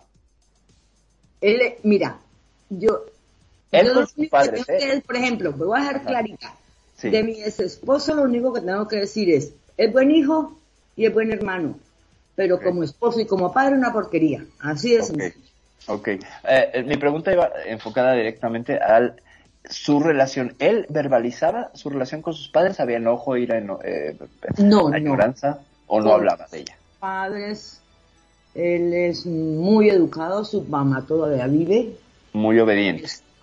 eh, no, en ese, en ese sentido, ¿para qué? Lo que pasa es que Así dijiste Ahí lo criaron ejemplar. con unas enseñanzas del papá sobre todo, porque Ajá. la mamá e- era de esas que hablábamos de la, de, como al principio del programa, simplemente lo que dijera el marido y agachaban la cabeza, Ajá.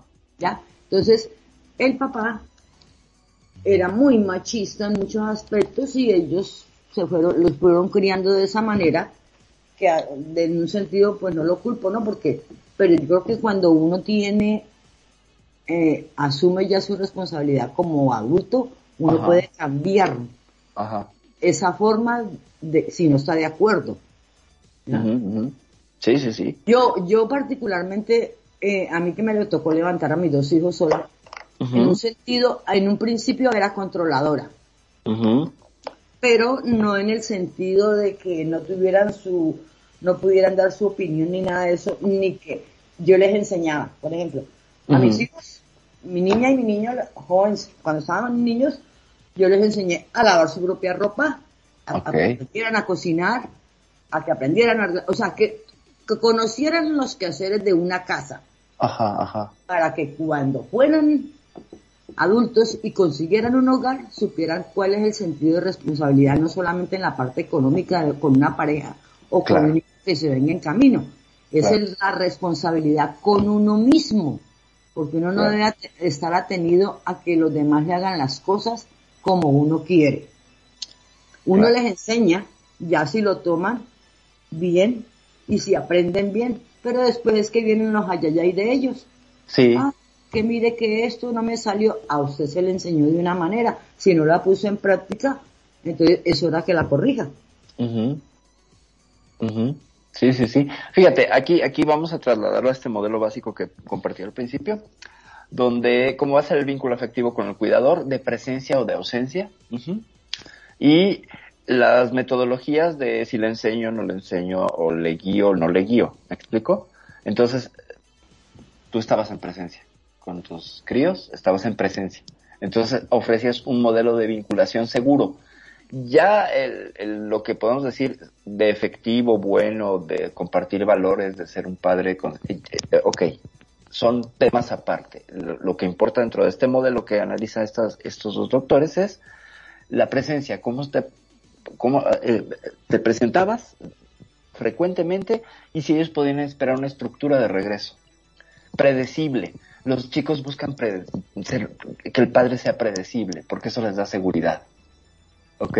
Entonces, ahí estabas tú dando un modelo de estructura porque estabas presente, atenta, encima, ¿sale? Y, y, es, y es, es- eh, ahí entonces estás compartiendo elementos para que en el futuro o si no es que ya, por supuesto, estén desarrollando sus relaciones de una u otra manera, ¿no? Si quieres más adelante eh, ahondamos un poquito en cómo les fue a tus a tus hijos con sus parejas, ¿no? Porque me parece que igual no lo pasaron tan mal. Eh, digo, no, no, no es un modelo que no falla, ¿no? Todos tenemos que equivocarnos con alguna pareja, aunque nos hayan educado en el mayor amor y presencia, etcétera, etcétera, hay que pasar por esos temas para aprender, ¿no? Pero eh, si quieres más adelante este, andamos con eso. No sé, Magnum Nani, si quieren. Muchas gracias. Este, mira, me quedé pensando que también el controlador es una forma, eh, según creen, ¿no? Según se justifican ellos, que es la forma que tienen de protegerlos. Porque cuando vos hablas con una persona controladora, este, tengo casos de conocidos de que estos amigos después vienen y charla y dice, pero yo que estoy encima de ella, que hago todo, me desvivo por ella, hasta estoy pendiente de los más mínimos detalles de ella para que... Sí, le digo, pero tan, tan pendiente estás de todo lo que hace ella, que ya la estás ahogando, no le estás dando espacio, básicamente, pero que yo lo hago porque yo la amo, porque yo la cuido, porque yo quiero que ella sea feliz. Digo, pero no es una forma de ser feliz. O sea, en su forma de pensar, su forma de actuar es demostrarle el amor y el cariño y la atención que tienen para con ellos. Sí, sí, y, la, la confianza, ¿no? Porque el controlador desconfía, el controlador tiene que hacer esta suerte de, eh, pues, convertir en títeres a los demás para que no se salgan de lo que su narrativa necesita, ¿no? Y, sí, evidentemente, como, nos compartes, Magnum, perdón que te interrumpa, es una característica muy común. Continúa, perdona. No, no, sí, sí, este, básicamente era eso, ¿no? Eh, tratar de eh, exponer que, en, según su criterio, este, ellos piensan que están haciendo un bien, que es la forma de demostrar su amor, su cariño, su dedicación hacia esa persona yo quiero aquí, eh, em, me gustó lo que dijo Kenya. Dice, a mí, a mí me llama la atención cuando dicen que era un buen padre, pero un mal esposo. Porque, porque es la, porque es la misma persona. Siento que como que llenan las expectativas eh, que es ese en es, que en ese momento necesitan, porque al fin, al cabo es la misma persona. Me gusta lo que ella dice, mira, no entiendo por qué hay veces eh, como esposos se vuelven controladores y como padres se vuelven permisivos. ¿Por qué vienen? Y, y, llama mucho la atención lo que dijo Kenya y a mí también me llama mucho la atención. ¿Por qué con, con la pareja eh, son, eh, son así que, que está haciendo, que porque está haciendo esto, que tiene que hacer esto, que esto y lo demás? Y con los hijos, no, tiene que estudiar, vayan a estudiar. Ah, la voz le dice, vaya, hable con la mamá, la mamá le tiene que resolver eso. Y ella tenía que resolver eso y ella tiene que resolver eso. Y, va, y pasa algo mal con los chicos y la que paga es la mamá y va y la y, y, la y, la le, le, llama a tablas y prácticamente la regaña y si no pues eh, hasta le pega porque no llevó el control de los muchachos. Ella es la que tiene que llevar el control de los muchachos permisivo con los hijos pero con la mujer controladora. ¿por qué hacen una cosa de esas? porque lo vieron desde su mamá y su papá. Exacto. Porque viene de generación en generación de, de una forma de que vieron que, que, que mi papá conmigo y mi mamá conmigo era, era dura Así como dice Hannah en los escritos, mi mamá era la estricta, mi mamá era la jodida, mi padrastro no tanto, mi mamá era la que llevaba el control. Bueno, en este caso era el contrario. Quien llevaba el control era la, otra pareja, lo diferente. Pero, eh, ¿por qué? Y hoy en día, hoy en día son, ambos son permisivos y ambos se controlan entre sí y hoy en día es diferente. pero, pero miremos las, las, familias de lo anterior, de los anteriores. Era eso. Los esposos controladores, pero con los hijos permisivos. Es que eso es algo y los hijos dicen, pero mi papá no era así tan jodido como dice mi mamá. ¿Ustedes no llegaron a escuchar algún día eso?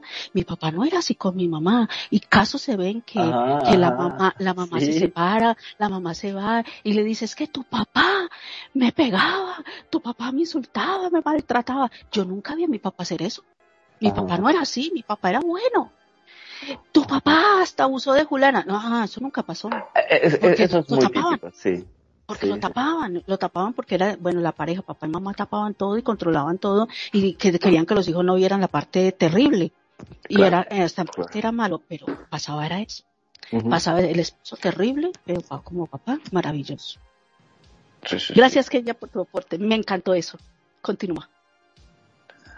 Eh, gracias, gracias. Eh, fíjense que, está bueno, ¿no? El modelo es que se presta para, mucho análisis. A mí me gustó mucho por eso, porque dije, mira, es muy fácil como para usarlo. Bueno, eso fue con el controlador.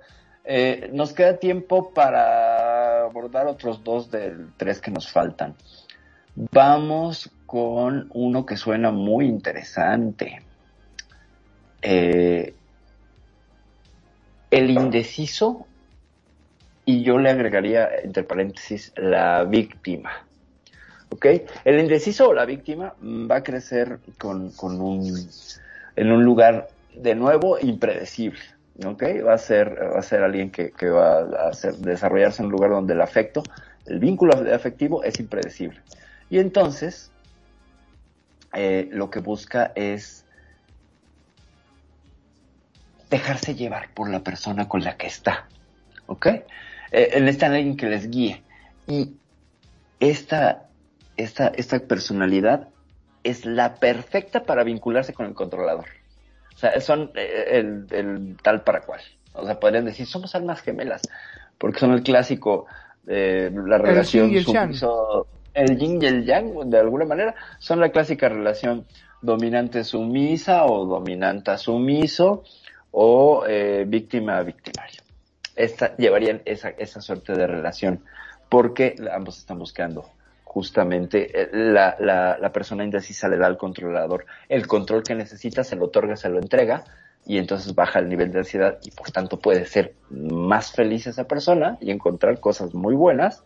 ojo, eh, no quiere decir que un controlador y una, y una víctima sean un modelo insano de pareja, eh, ojo, pueden ser un modelo sano, pueden ser un modelo de crecimiento, porque esta misma mezcla de contrarios les permite trabajar cosas. ¿Ok? O sea, este modelo no es, uy, qué barbaridad, ya se juntó el hambre con las ganas de comer. No, no, no, no, no. Hay que analizarlo desde también una mirada de amor compasivo y una mirada mucho más amplia. Esto es una herramienta, es, es lo que tiene de interesante esta cuestión. Eh, nos dice por acá Hanna del es el tipo de pan de cada día donde los dos modelos sean iguales, se matan. Sí, bueno, cuando son modelo con modelo sí hay conflicto, por supuesto, o no, ¿eh? Porque el otro le está dando aquello que busca. Acuérdate, si el controlador busca controlar porque tiene miedo y se encuentra con otro controlador, eh, los dos tienen una muralla y tienen un castillo que puede ser más grande. ¿Me explico? O sea, tu castillo y mi castillo pues, son más seguros y los sumamos. En lugar de voy a conquistar tu castillo y tú, no, se juntan y se... Es como, como en el universo, la, clásica idea, bueno, no, no, sé si lo, si sea pertinente la analogía. Cuando están gravitando dos agujeros negros muy cerca, pues lo que esperamos es que uno se coma al otro, pero no, nunca se comen, se fusionan y entonces crean un monstruito más grande.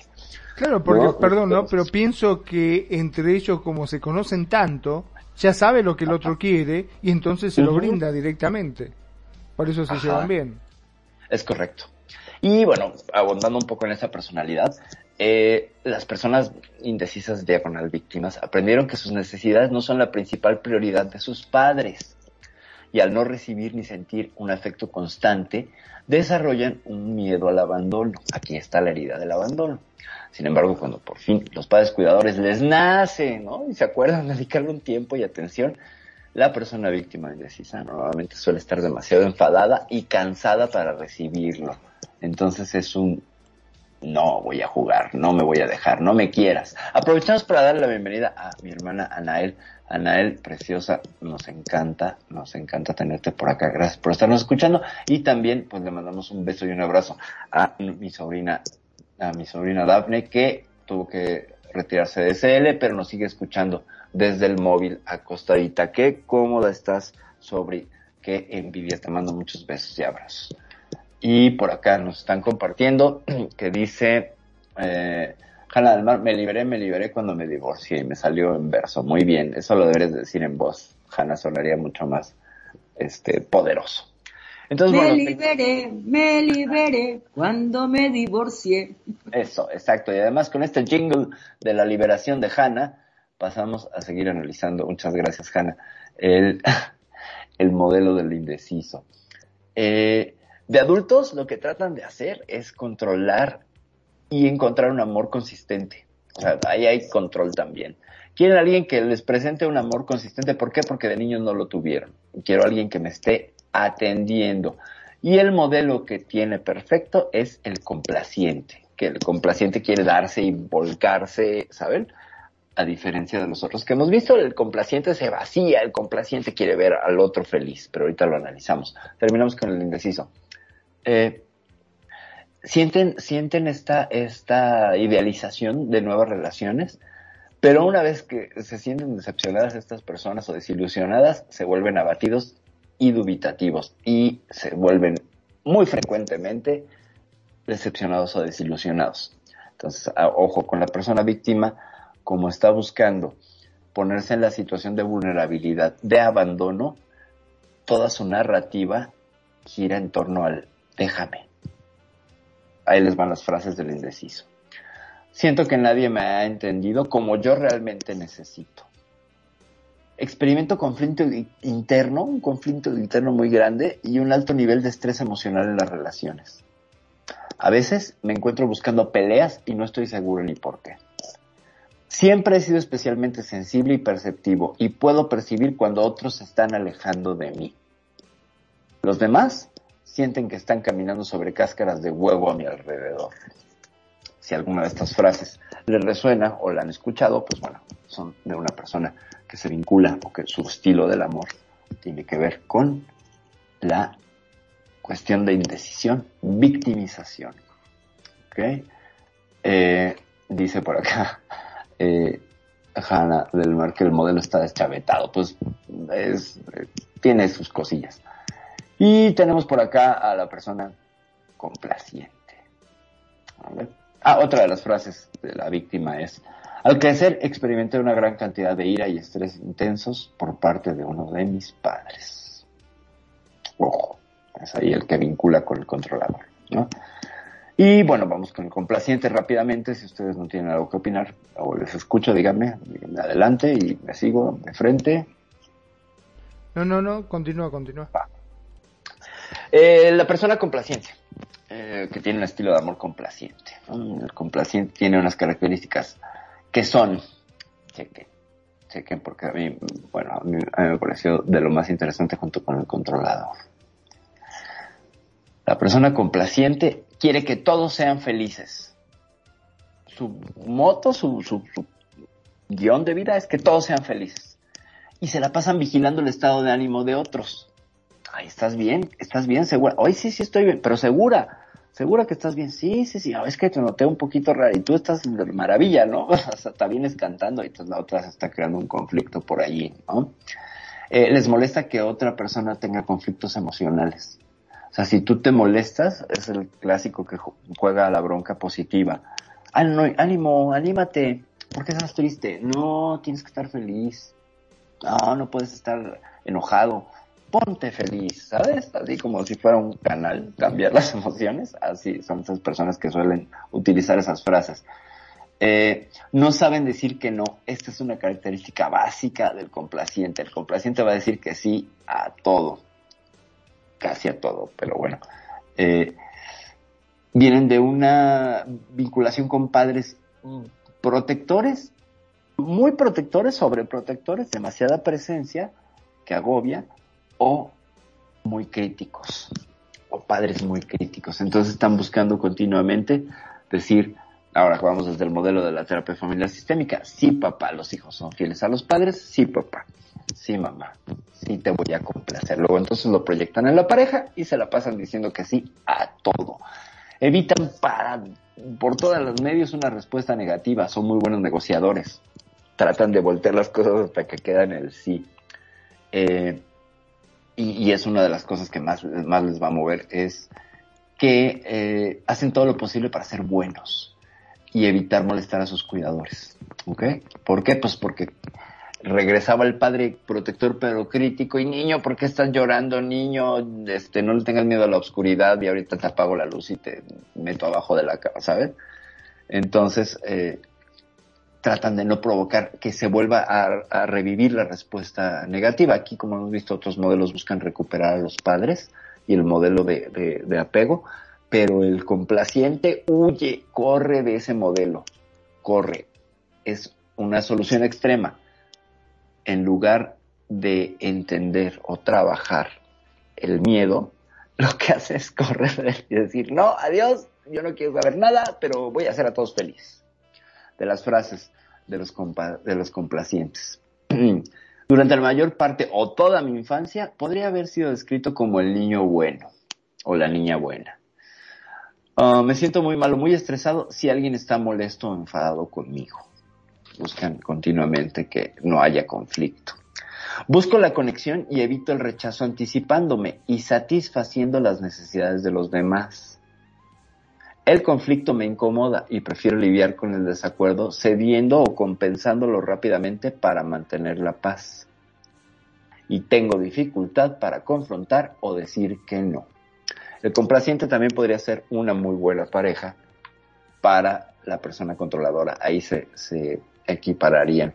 Eh, dice por acá, eh, eh, Kenya nos dice, oh, nos, dice, bueno, nos dice primero Hannah, mm, hablando en serio, yo pienso que todo lo que nos sucede en nuestra vida trae su lado positivo y negativo, y lo de uno depende de escoger, claro.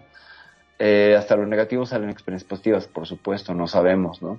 Y Kenya dice, sí, es bueno sacar lo mejor de todo. Eh, por ahí es un chiste local, Hanna, que luego nos contarás, porque pues, falta contexto internacional para, para poder entenderlo. Yo no lo entendí al menos, pero eh, la aceptación es lo que busca. Sí, exactamente, Cuñiz, lo que busca el complaciente es ser aceptado. Claro, por supuesto, porque vengo de unos padres que me criticaban si lloraba o si... Me... O sea, ahí estaban, me daban estructura, pero esta estructura siempre era de amenaza. ¿no? La crítica es una amenaza. ¿Qué me va a decir? Ay, ay, ¿qué me va a hacer? Ay, ay. Entonces busco adelantarme a esa crítica y sí, papá, sí, mamá, sí, sí, sí, sí, sí, sí lo logro, sí, sí, sí. Este. Claro que, por supuesto, es, es evadir, sin embargo, está mucho más...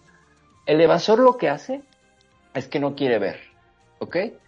Y el, complaciente lo que hace es, lo ve, quizás lo tenga asumido, pero se adelanta para no verlo. De alguna manera sí está evadiendo, pero está como más consciente, hay como un poquillo más de conciencia eh, al respecto de la problemática con el complaciente, porque comprende y hace empatía en el dolor del otro, en su dolor, por eso busca que el otro feliz. Tiene esa parte muy interesante.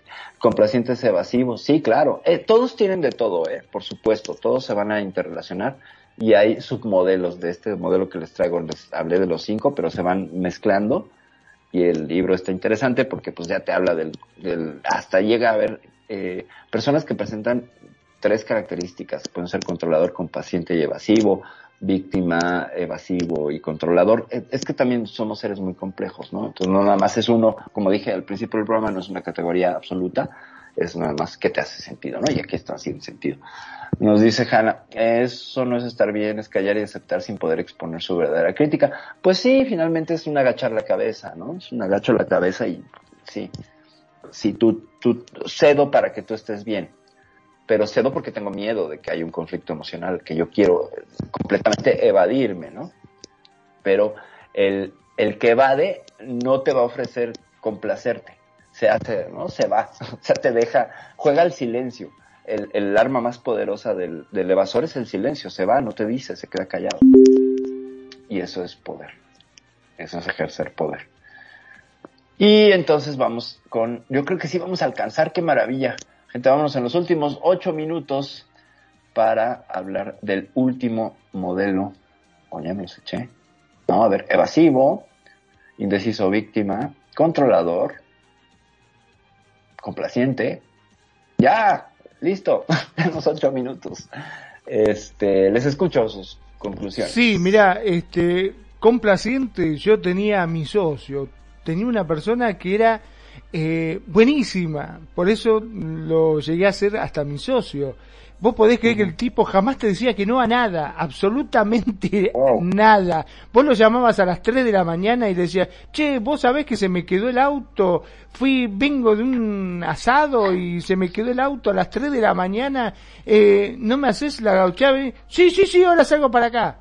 Aparecía a las 2 de la tarde. O sea, siempre te decía todo que sí, pero a su tiempo, ¿entendés? Claro, sí, pero no. Era así, pero... no. Jamás vos decías, pero venís, sí, sí, sí, sí, ya, estoy saliendo para allá, ya estoy Ah, bueno, y vos esperabas, esperabas, no llegaba jamás, no llegaba jamás. Eh, me después eh, me ha metido verso. Eh, por ejemplo, teníamos que ir temprano a un lado y no venía y iba solo. Después cuando hablaba con él me decía, no, no sabes lo que pasó. ¿Qué pasó? No, mi mamá estaba re jodida. Eh, no podía respirar, la tuvimos que llevar de urgencia al médico. Uy, no me jode, digo, qué macana, sí, la tuvimos que llevar al médico. Estaba re mal. Eh, ¿Pero qué, la internaron? No, no, no, la trajeron, ya por suerte está bien. Ahora está en reposo. Bueno, me alegro mucho, mandale saludo a tu mamá, qué sé yo. Nada daba la coincidencia que pasaba y la veía barriendo a la madre. Digo, ¿y cómo anda? No me diga que otra vez me, me, enterró este guacho, me decía. Digo, ¿cómo que te enterró?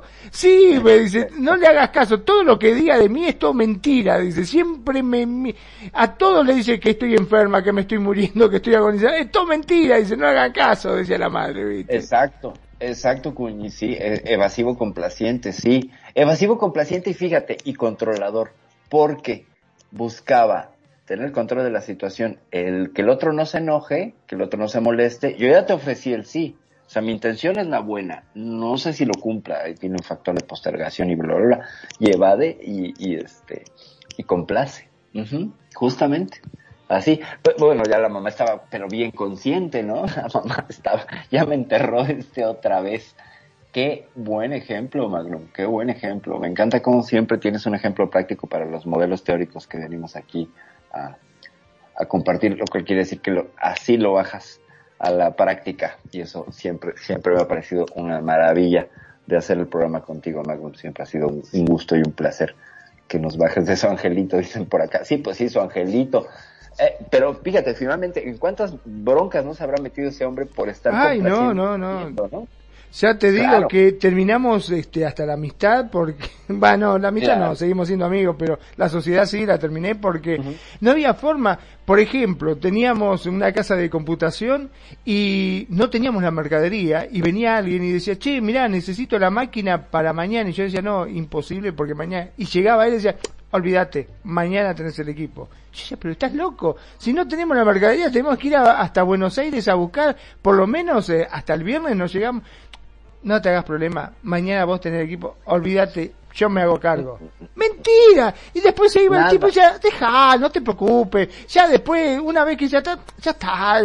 Después le metimos otro bolazo y vas a ver cómo, vas a ver entender. está loco, hermano, está loco, le decía yo. No, no, vivía haciéndome mala sangre y tratando de tapar las cagadas que decía. además, además, pues, alguien que juega con la realidad, ¿no? Por no decirle mentiroso, jugaba con la realidad. Totalmente. totalmente. Siempre utilizaba a alguien más, por eso ahí controlaba, ¿no? Utilizaba a la mamá de escudo, estaba enferma, mi mamá. Embaucado. Sí, a mí me metía en 200 mil quilombos, le decía, sí, yo hablo con mi socio, no te hagas problema, que él va y después pasaba el otro y el otro venía recaliente. Che, me dijo tu socio que ibas a venir, instalarme la máquina. Pero ¿de qué me estás hablando? Yo no enterado estaba, ¿viste?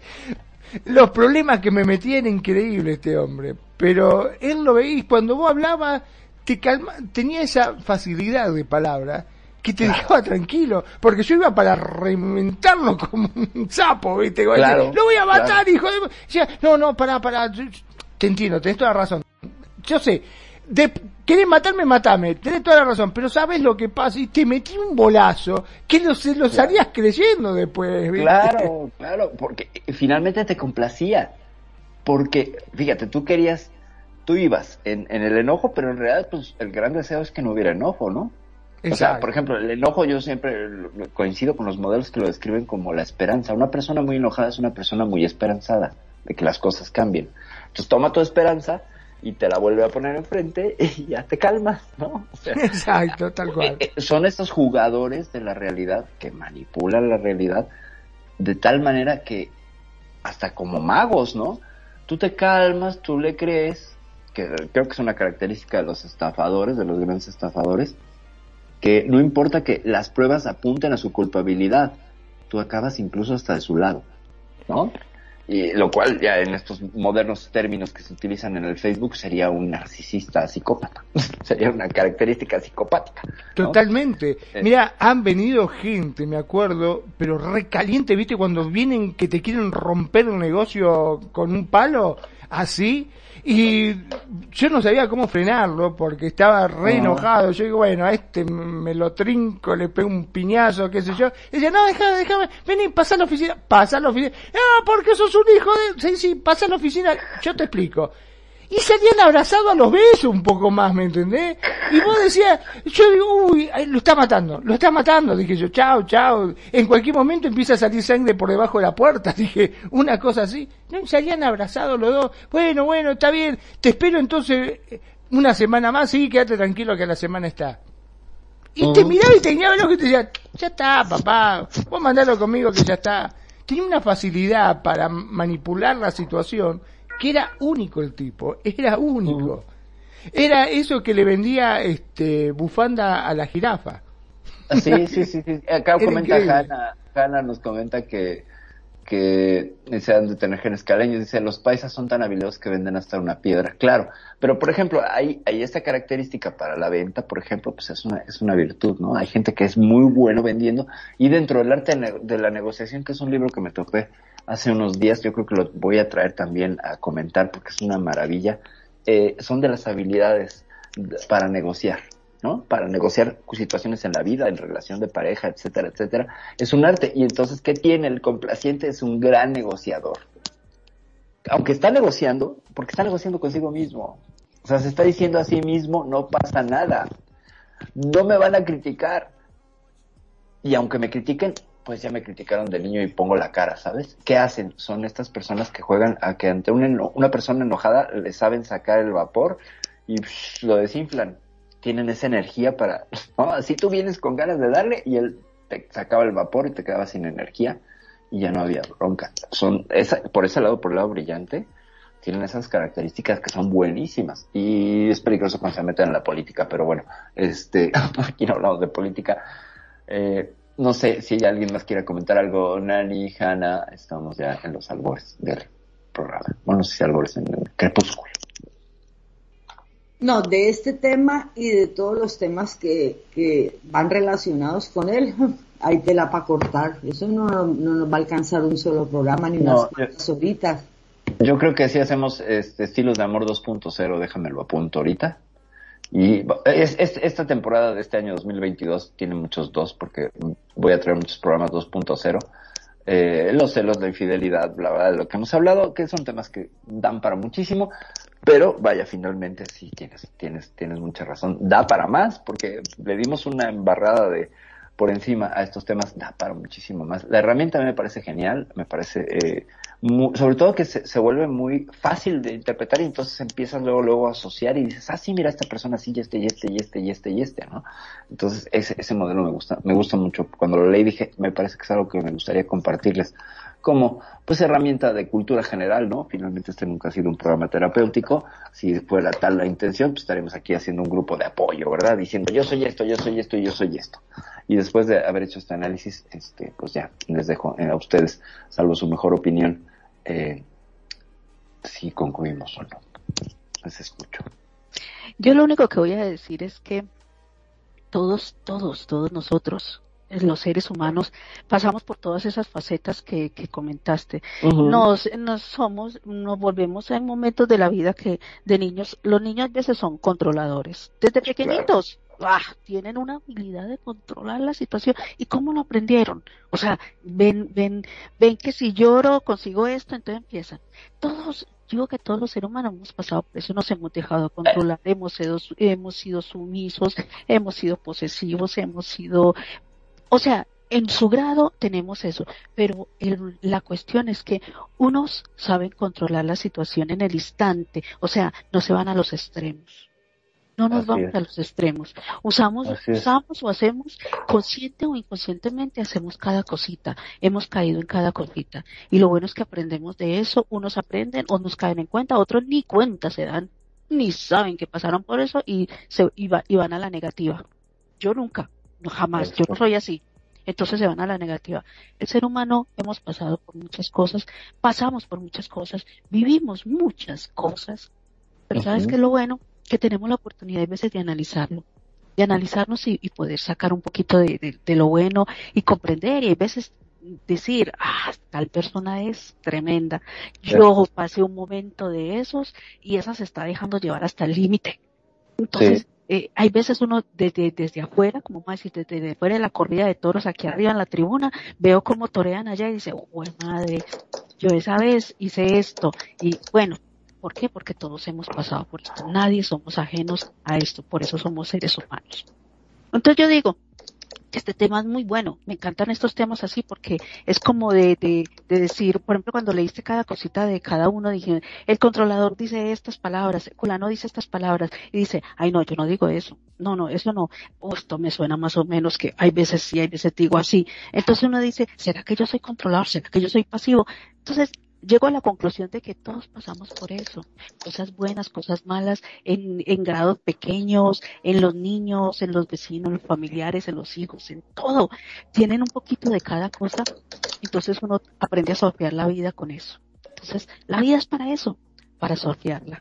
Y la vida, siendo demasiado perfecta, sería muy aburrida.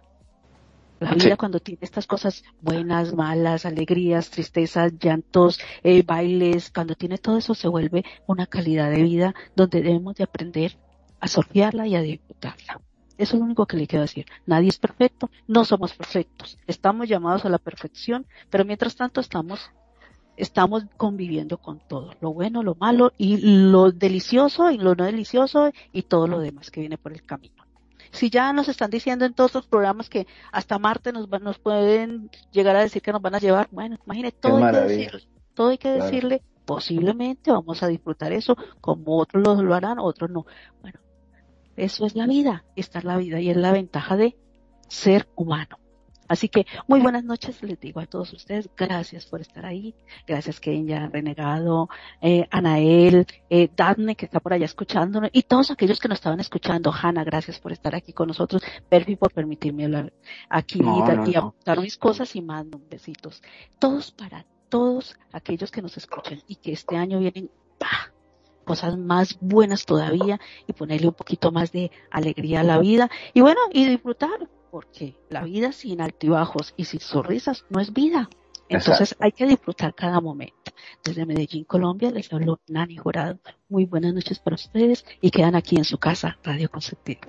Muchas gracias, Nani. Antes de, pasar a, dar la palabra a tanto a Magnum como a, a Hanna para que se despidan, eh, nada más, Hanna hacía una pregunta muy interesante en el chat. De verdad, de verdad, muchas gracias, este, Nani, por los aportes por tu siempre eh, participación que nos abre una mirada que a veces yo pierdo de vista por ser una loca desmecatada. Eh, el, el, asunto que pregunta Hanna es, ¿y dónde quedan los rebeldes, no? Dentro de estos modelos, ¿dónde quedan los rebeldes? Bueno, eh, yo creo que los rebeldes no tienen espacio porque primero estos son modelos relacionales de pareja, básicamente. Entonces, eh, ya ante los juegos de poder de la pareja hay rebeldía. La vinculación sería una consecuencia del estar en la, en la, en la relación con alguien que impone, con alguien que controla, con alguien que, ¿sabes? O sea, podría ser cualquiera de los modelos, pero rebelándose, oponiéndose ante una injusticia o una situación X. Entonces creo que la rebeldía no podría ser catalogada aquí porque como eh, todos serían rebeldes, ¿no? Porque todos están rebelando de alguna manera contra el modelo de vinculación. De alguna manera se rebelan buscando huir o apegarse, aunque parezca su misión es rebeldía. Entonces, o todos lo son o ninguno lo es. Eso sería, sería lo que te podría yo responder desde mi corto entendimiento de este tema. Sería o todos lo son o ninguno, o ninguno lo es, o lo eres por una situación que surge y entonces vas y te opones. El rebelde reactivo, ¿sabes? El rebelde lo que hace es eh, reacciona. Entonces por ahí habría que también analizar y te lo dice alguien que, bueno, de rebelde, de rebelde la acusan mucho. Eh, ah, dice acá que ya rápidamente, es que desde que el vientre dice mamá que era rebelde, ah bueno, pues es que también, ¿no? Sí, sí, sí. Aquí es que los juegos de poder en la pareja nunca son buenos, claro ya que uno quiera tener poder sobre el otro malo, claro, esto, sí, sí, sí, es perfectamente y totalmente entendible. Eh, cuando caes en el, juego de las relaciones asimétricas, donde se ejerce el poder de imposición de palabra, de, de, ideas, de ideología, del modelo del amor, el clásico conflicto de parejas es el juego de poder, donde yo sí sé amar y tú no. Y entonces lo van a ver continua y frecuentemente. ¿En qué? En los resultados. Vean, vean su Facebook. ¿Cuántos memes no hay de mm, ya no creo en el amor, las personas son eh, decepcionantes, los hombres, las mujeres son decepcionantes, todos son iguales, todos son... Es este modelo. Ahí, revelado, ahí está, pum, pum, pum, pum, pum, latiendo, ¿no? Eh, Magnum, mi queridísimo Magnum, te cedo la palabra. Sí, la verdad que hay muchísimo más para aportar, para hablar, para contar, para... Eh, tengo tantos ejemplos para darle que está buenísimo el poder llegar a realizar una segunda parte de este programa porque la verdad da para hablar y hay muchas cosas muy interesantes. Porque yo creo que básicamente todo esto se basa en no saber cómo dar el cariño, cómo dar el amor. Porque todos creemos que sabemos amar. Yo pienso que sé amar, vos también, todo, y todo empleamos la forma que nos parece correcta, pero quizás estamos, claro, que estemos equivocados, que estamos avasallando a la otra persona, que nos estamos metiendo verdaderamente donde no nos corresponde, pero no lo estamos haciendo de forma mala, sino lo estamos haciendo desde el amor que sentimos por esta persona y que queremos tratar de cuidarla en cierta forma. Por eso están buenos estos temas como para poder encasillarse y saber lo que uno está haciendo mal, porque a veces te das cuenta de que estás haciendo mal las cosas justamente cuando te parás de la vereda de enfrente. Cuando analizás tu situación y decís, ah, mierda, tenías razón. Claro, lo que estaba haciendo estaba mal. Pero, Perfi, ¿por qué no me lo dijiste antes? Hay que hacer un programa de eso, Magnum. Lo hacemos, lo hacemos, lo hacemos. Eso, esa hubiera sido mi respuesta. Tal cual. Bueno, ahora sí, me despido. Mi nombre es Magnum Dacun, transmitiendo en vivo y en directo desde Mar del Plata, República Argentina. Gracias, gracias por elegirnos, gracias por estar ahí, gracias por hacer de Radio Consentido su radio. Sean felices, el resto son solo consecuencias. Perfecto.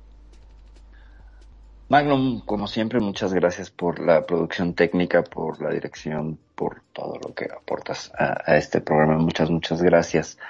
Eh, cedo la palabra a Hanna para que se despida nuestra invitada del día de hoy. Nuestra, súbita invitada, por favor. Gracias, gracias. He disfrutado una noche espectacular compartiendo con ustedes, escuchando, siendo jocosos, vibrando con una energía positiva siempre. Gracias y espero volver a estar por acá compartiendo con ustedes. Gracias Nani, gracias Manu, gracias a todos los presentes, Kenia. Bueno, no los veo porque como no los tengo de amistad. Kenia y Renegado están todavía, ah. y Anael y Dafne que estuvo un ratito por acá. Pero gracias, excelente. Y como te digo, temas como este, pues, puchica, interesantísimos. Muchas gracias. Hanna, para nosotros ha sido un placer verdadero tenerte por acá y que nos compartieras, que nos compartieras esa, esa joya de historia personal que me parece que es, wow, ah, hasta para película, ¿sabes? Hasta para película está, qué barbaridad. Muchas, muchas gracias.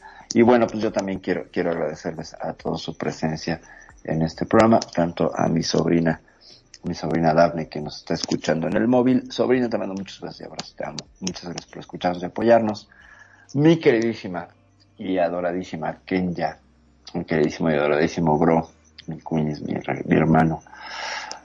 Anael, mi hermana, también te amo, te adoro, gracias por estar por acá. Nani, gracias, gracias por, por aportar como siempre. Yo reitero, reitero, reitero las gracias también a Magnum y a, y a ti, Hanna, por estar aquí. Qué bueno que lo pasaste bien, qué bueno que, que lo pasaste de manera espectacular, porque bueno, una de las intenciones de este programa es pasárnosla bien y aprender un poquito entre todos. Aquí nadie tiene, nadie tiene la verdad absoluta y esto es un sumar, sumar. Recuerden que el amor empieza por el amor propio. Si no te amas tú, no podrás darlo ni sabrás recibirlo. Ya nos vamos. Muchas gracias por su tiempo y su atención. Recuerden que su tiempo y su atención es vida, por tanto, permitirnos y compartirnos su tiempo, nos comparten su vida, por lo cual estamos sumamente agradecidos en este su programa del Pixel. Gracias, soy Perfidia Vela. Ya me voy, nos vemos la semana que entra con algún tema que espero que no se desarrolle en 2.0, pero si es así, qué rico, qué maravilloso. Ya nos vamos. Bye. Muchas gracias por habernos acompañado en este ciberviaje. Recuerda que si terminaste con confusión, hemos logrado nuestro objetivo. Y recuerda escucharnos todos los lunes de 5 de la tarde a 7 de la noche, horario Second Life. Solo aquí en Radio Consentido. No te olvides de buscarnos en redes sociales, Facebook, Radio Consentido o nuestra página radioconsentido.blogspot.com. Y si quieres escuchar este y todos nuestros programas, estamos en iVoox. Nuevamente, gracias y recuerda, navegante, no hay camino, se hace camino al avatar. Bites.